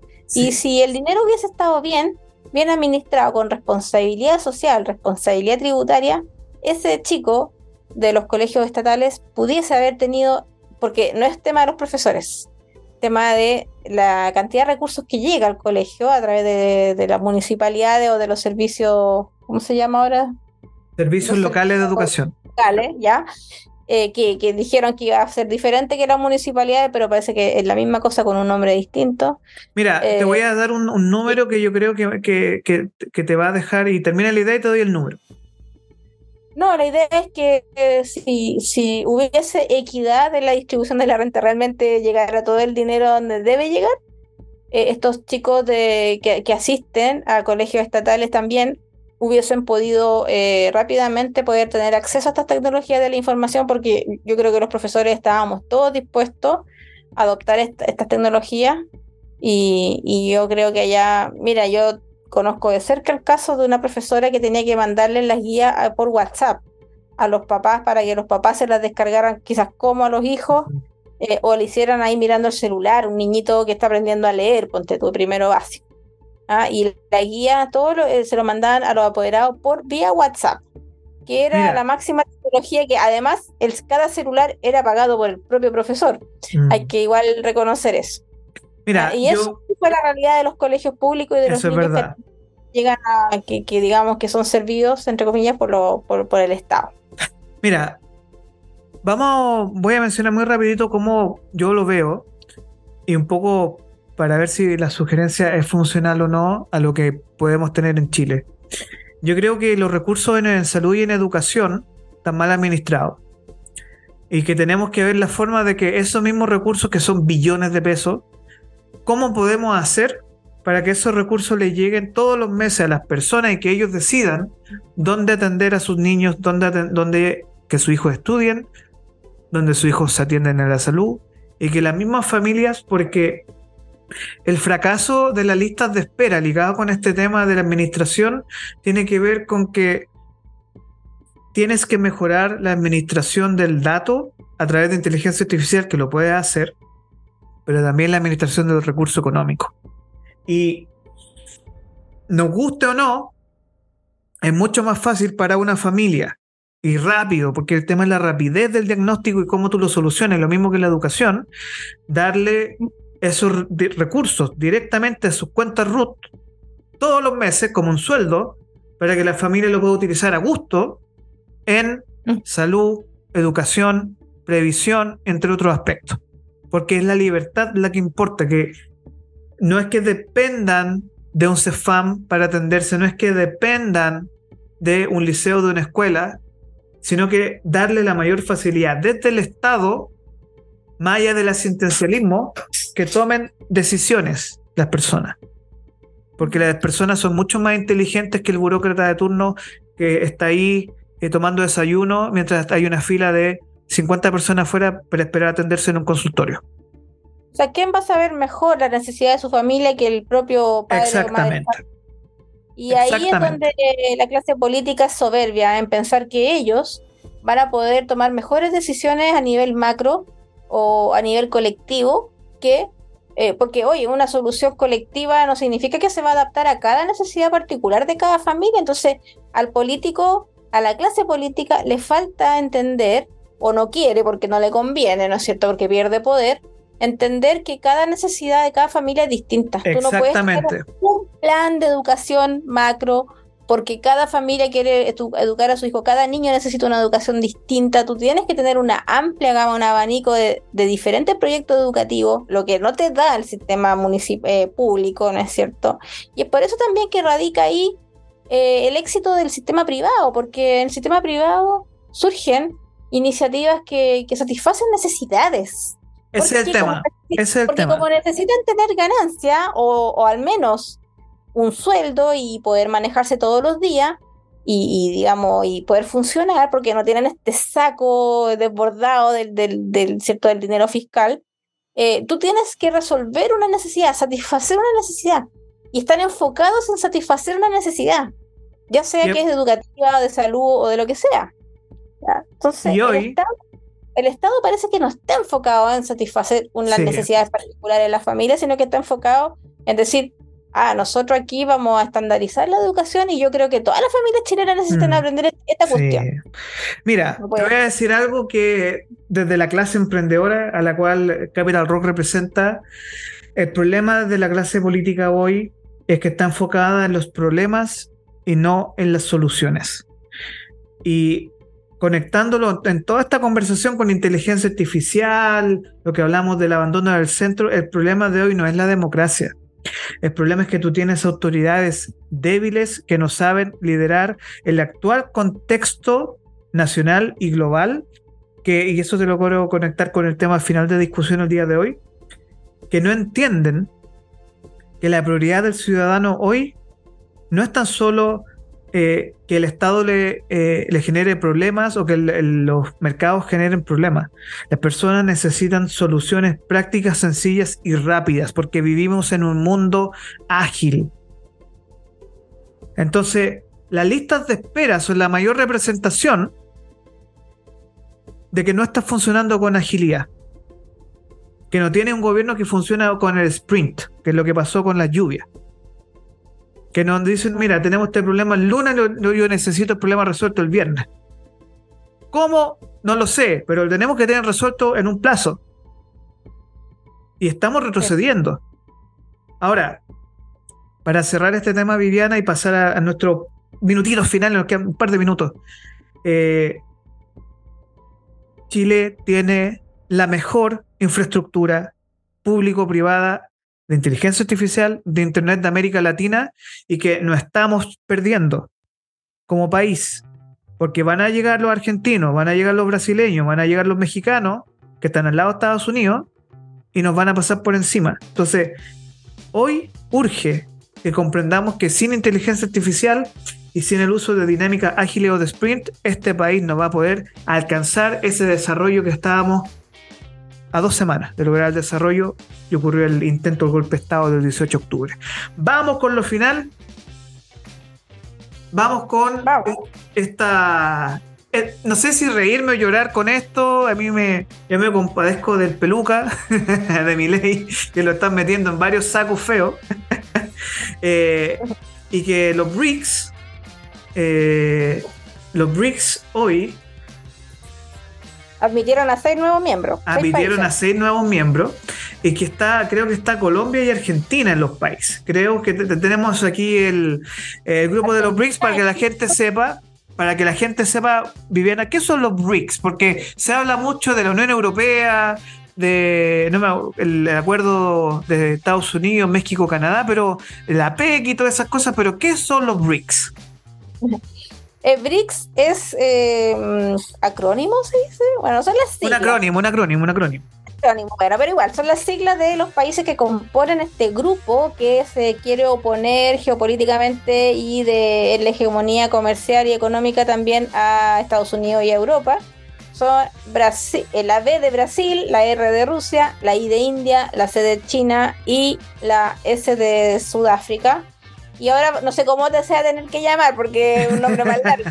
vamos a inventar un nombre o hagamos un concurso. Póngale nombre al porque, porque ahora admitieron seis nuevos países en este intento por em, luchar contra la hegemonía de Norteamérica y admitieron Argentina, Egipto, Etiopía, Irán, Arabia Saudita y la Unión Emirato Árabe Emirato Árabe Unido. Ah, Emirato Árabe Unido. Entonces, bueno, son países, son países petroleros son países que ya habían intentado o estaban en conversaciones para comercializar no en dólares el petróleo, sino en, en, yuanes o en rublos. Renminbi. era. era. Era la moneda de China también. Sino que yuan, yuan es la moneda de China, pero, pero se le dice yuan, pero es la renminbi porque es bien más difícil de decir. También se le dice yuan. Eh, pero yo no me acuerdo si comercializarlo en rublos o yuan. Bueno, la cosa es que, estos países se están uniendo, eh, haciendo una especie de, grupo, mm, quizá también para, para, hacerle contrapeso a la Unión Europea, por ahí puede ser. Oye, pero... Estados Unidos. Pero es chistoso porque hablan del sur global, y querían agregar países como Bolivia, Cuba, Honduras y Venezuela. Bolivia. o sea, ya. Y dice la expansión del BRICS es histórica, según el líder Xi Jinping, durante una rueda de prensa con el resto de los líderes, esto según Forbes, y que se declaró la, eh, se plasmó la llamada declaración de Johannesburgo II. El presidente de Brasil, Luis Ignacio Lula da Silva, dio la bienvenida a los nuevos integrantes y enfatizó la relevancia de los BRICS se ve confirmada con el creciente interés mostrado por otros países de unirse al grupo. Y eh, le le dedicó un mensaje a, su compadre y querido Alberto Fernández, Pepe Cortisona, mejor por otros conocidos por otras personas, eh, presidente de Argentina y gran amigo de Brasil en el mundo del desarrollo. Así que ahí nuestro amigo Pepe Cortisona, que está bastante triste estos días por lo que le pasó en las primarias, siendo transformando al kirchnerismo en la tercera fuerza política eh, de Argentina. Eh, me, llama un poco la atención porque aquí Brasil sabemos que es un miembro poderoso también en América Latina, quizás la economía más grande. Pero estas jugadas con los árabes, con los chinos, los rusos, como de hacer oposición a Estados Unidos eh, o Europa, no sé, a mí me, siempre me dan como un poquitín de mala espina cuando empiezan con cosas raras. Así que Yo creo que estos acuerdos son revocables y si ganara Javier Milei, yo creo que una de las primeras cosas que va a hacer es salirse de este sí, acuerdo. totalmente. Porque ya ha dicho que quiere unirse ideológicamente también a Estados Unidos y a Israel, lo ha dicho así abiertamente. Eh, bueno, e Israel evidentemente es un país eh, muy cercano a Estados Unidos y muy contrario a Palestina y a todos los países que tienen que ver con el mundo palestino, pues son, países que están siempre... Exacto, qué complejo, que es un tema difícil, dif mundo difícil. Complejo, complejo. Yo creo que ahí esa es una...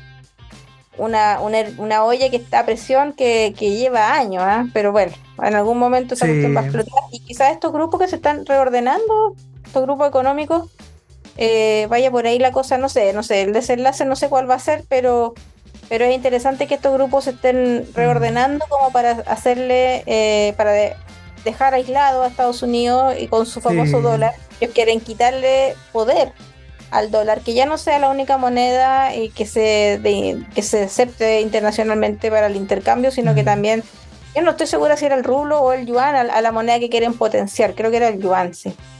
Eh, pero, también Putin había dicho que, que, él quería ahora vender eh, todo lo que gas y todo lo demás, quería venderlo en rublo. Vamos a ver, no sé cómo anda eso.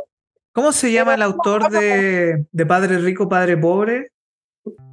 Ah, tiene un nombre como japonés, no me acuerdo. Ya, bueno, él, eh, no me acuerdo si fue Yosaki, algo así. Él dijo, mira, por, mucho que los países quieran cambiarse el dólar o utilizar otras monedas de cambio, para el intercambio comercial, esas monedas no valen nada. Porque es solo deuda. Y por algo Estados Unidos, China le compra toda la deuda a Estados Unidos. Eh, porque eh, Robert, Kiyosaki. Robert Kiyosaki. Él ha dicho públicamente que el dinero que existe hoy no existe. Que da lo mismo la moneda porque no tiene respaldo. El dólar, por ejemplo, no tiene respaldo en oro y plata. Y ese es un problema grave. Lo mismo ocurre con, por ejemplo, eh, yo no sé si en Chile funciona así, yo no sé cuál es, cuál es el respaldo que tiene el peso en Chile, o el peso o lo que ocurre en otros países. No, no tiene un valor oro o lingotes de oro guardado en el Fort Knox, como lo llaman en Estados Unidos. No hay eso. Entonces el dólar en cualquier momento se puede caer, el, peso chileno también en cualquier momento se puede caer. No sé cómo funciona en estos países árabes o los rublos o el yuan. Pero eh, jugar con la moneda es jugar eh, a la ruleta rusa, digámoslo. Que tú no sabes en qué momento lo mismo ocurre con el Bitcoin.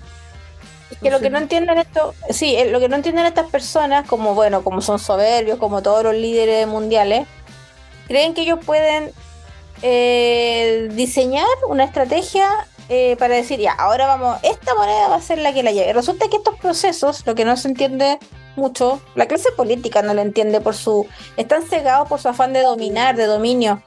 Eh, las monedas surgen naturalmente.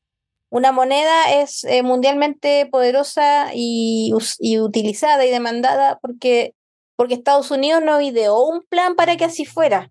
Esta cuestión se empezó a dar de forma natural en la medida que la gente de Estados Unidos construyó un gran país. Antiguamente pasó con Francia, después pasó con Gran Bretaña. Es que la gente construía su país. Y en la medida en que ese país se fue haciendo más poderoso, pero por la construcción de sus ciudadanos. ¿Te fijas? Porque un gobernante puede decir, bueno, yo voy a crear este plan, lo vamos a hacer así, así, pero eso no resulta, no funciona, porque los ciudadanos son los que construyen en este orden espontáneo, construyen una nación. Son los ciudadanos, no son los políticos.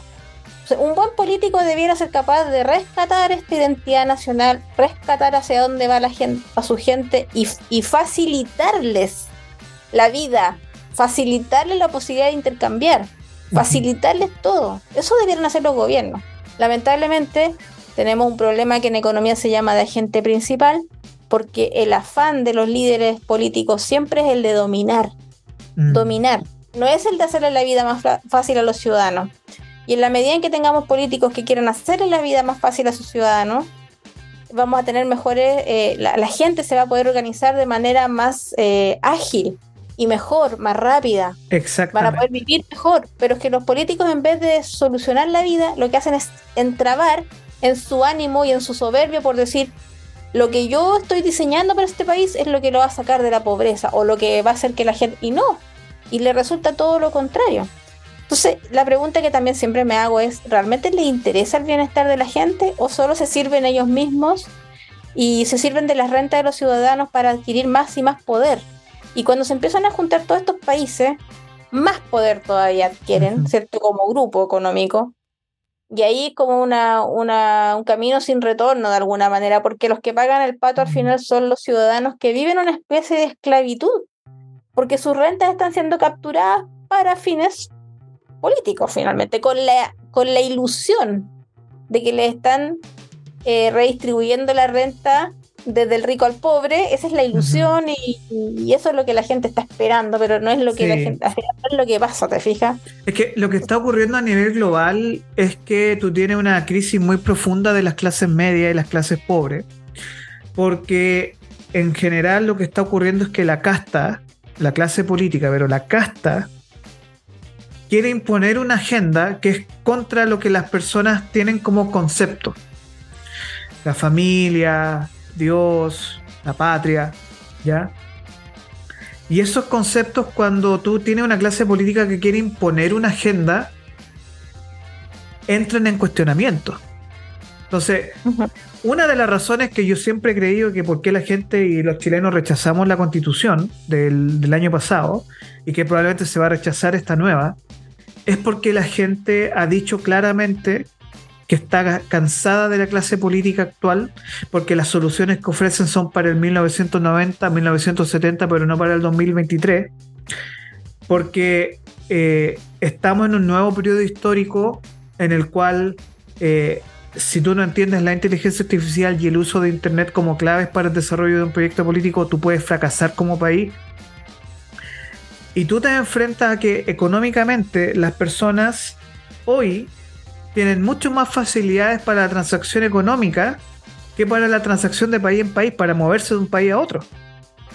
Entonces, cuando viven en este mundo donde es más fácil hacer una transferencia que moverse en términos de la migración, donde es más fácil vender cosas por internet que eh, mercado público, por ejemplo, que es todo regulado, todo licitado, cuando tú a la gente la obligas a tener que hacer colas en los consultorios a las 7 de la mañana, mientras las personas están tomando desayuno ahí, porque atienden a las 8, o cuando tú tienes que ir a un centro educativo donde le dan un pan con mortadela a un cabro con una leche de desayuno, siendo que por, eh, concepto de alimentación son alrededor de 300 mil pesos por alumno, y que le dan un arroz con huevo de almuerzo, con una pera toda mala, Ahí es donde el Estado y el mercado, más que nada el Estado, está fallando. ¿Y por qué falla? Porque tú tienes una clase dirigente que no pone al centro de su prioridad al ciudadano, lo mismo que dices tú. Y ah. cuando ponen al, sus conveniencias por sobre las convicciones políticas, los países, y disculpa la expresión, se van a la cresta. Mm. Sí.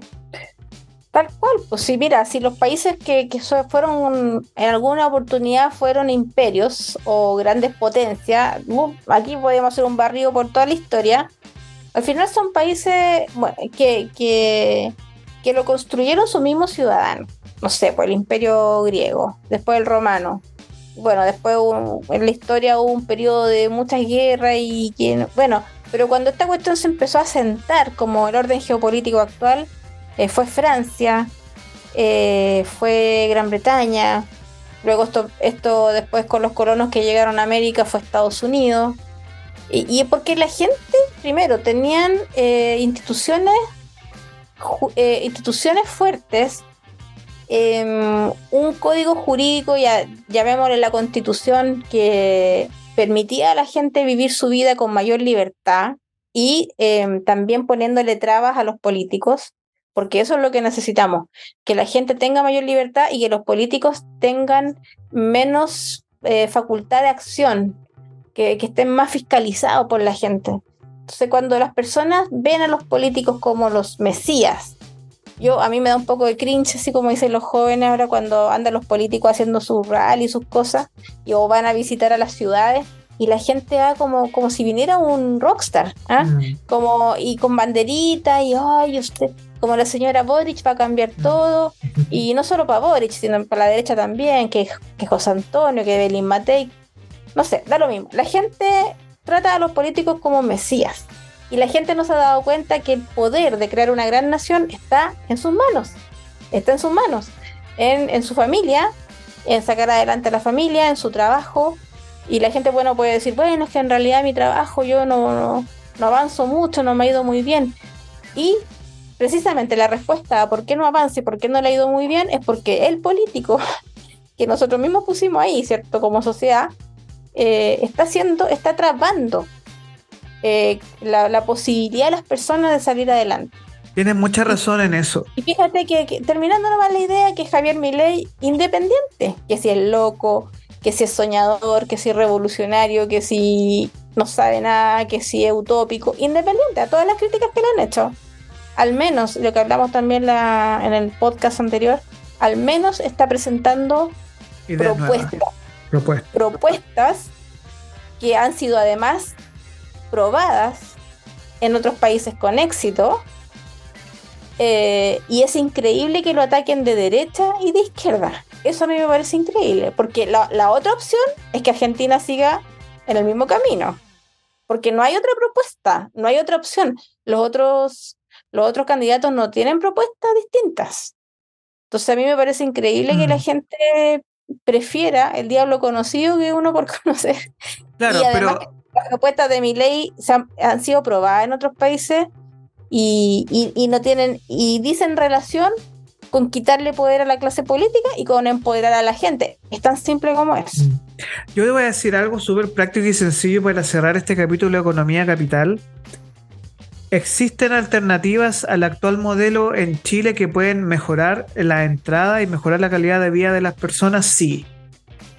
¿Existe una clase política dispuesta a hacer los cambios que Chile y el país necesita, incluyendo certeza jurídica? No. no. ¿Y por qué? por el famoso concepto de status quo y por cuotas de poder. Claro. Entonces, con mucho dolor y con mucha frustración de, la, de las personas y los ciudadanos en general, tenemos que buscar formas y líderes políticos que nos permitan... Es que, hay, es que hay, pero eh, un problema de articulación, no sé si se puede. Viviana, se puede. Lo que pasa. no hay un líder que uno diga, nos está proponiendo empoderar a la ciudadanía y quitarle poder a los políticos. ¿y cómo tú, y cómo tú, es que hay, pero no son conocidos. Ese es, el tema. los líderes generalmente llegan a ser conocidos porque son líderes. pero a lo que me refiero con eso es que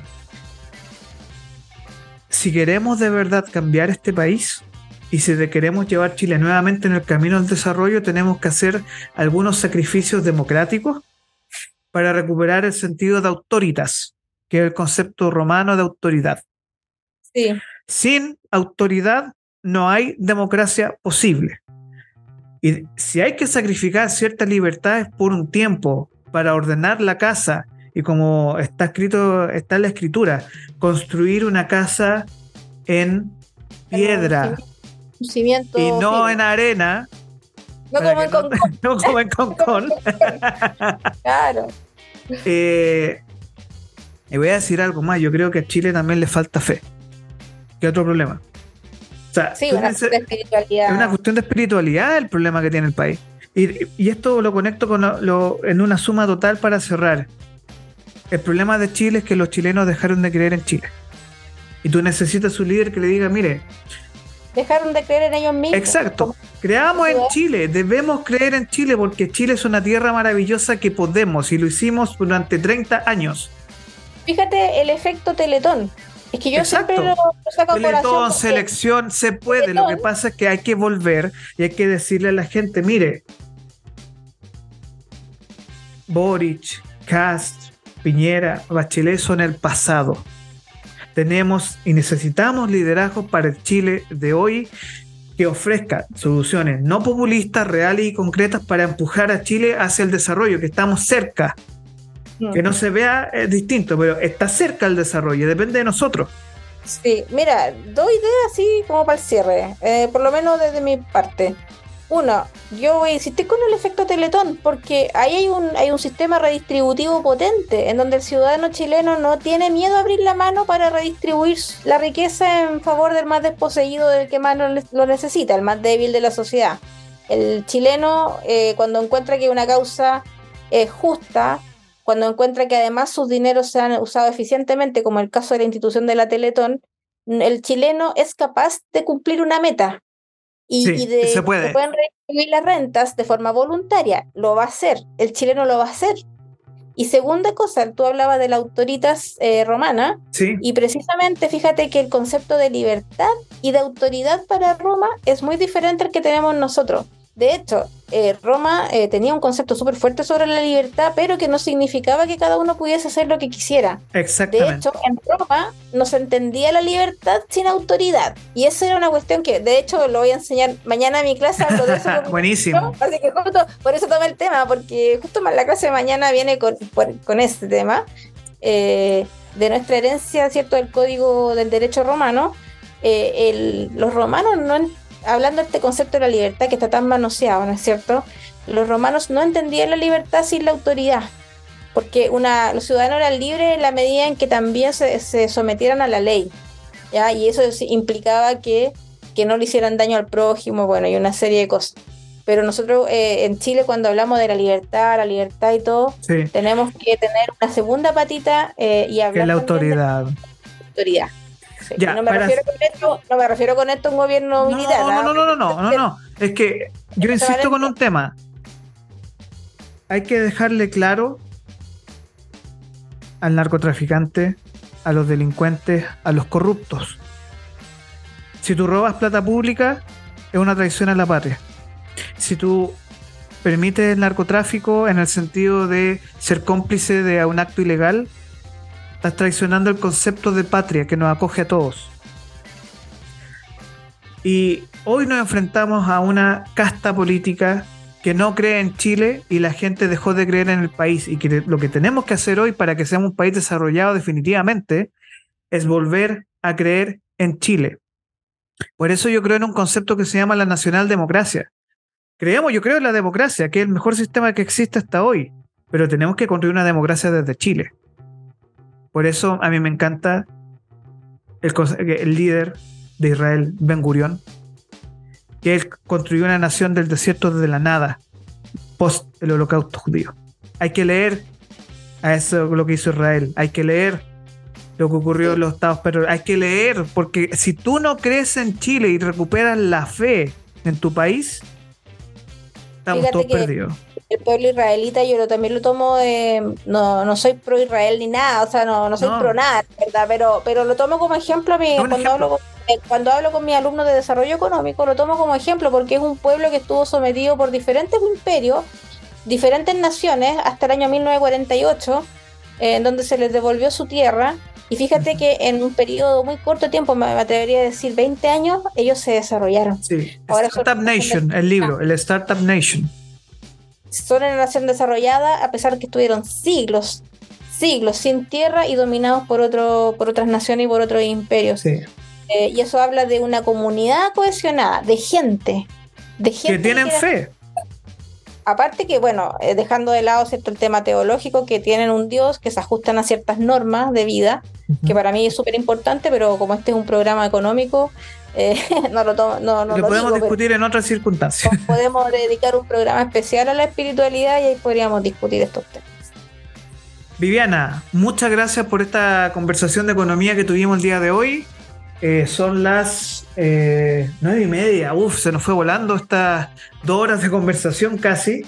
Em, muchas gracias por tu tiempo. Nos vemos la próxima semana. Eh, esperemos tener buenas noticias económicas y buenas noticias para despertar informados en el rumbo al auto, rumbo. Esperemos que hayan llegado bien a su oficina, al colegio. Viviana, economista OMA Business School investigadora Faro UDD, profesora UDD de Concepción. Muchas gracias y que tenga una muy buena semana. Muchas gracias, Orlando. Tú también, que tengas una muy buena semana y a todos los auditores también. Con energía, con ganas. Mire que nosotros los chilenos hacemos este país grande, lo vamos a hacer grande. Pero tenemos que nosotros tener la confianza de que lo podemos hacer. Hay que recuperar la fe en Chile. Hay que recuperar la fe en Chile volver a creer en este, volver a creer en este país maravilloso y hermoso que Dios nos dio. Que tengan una buena semana. Igualmente, chau. Chau.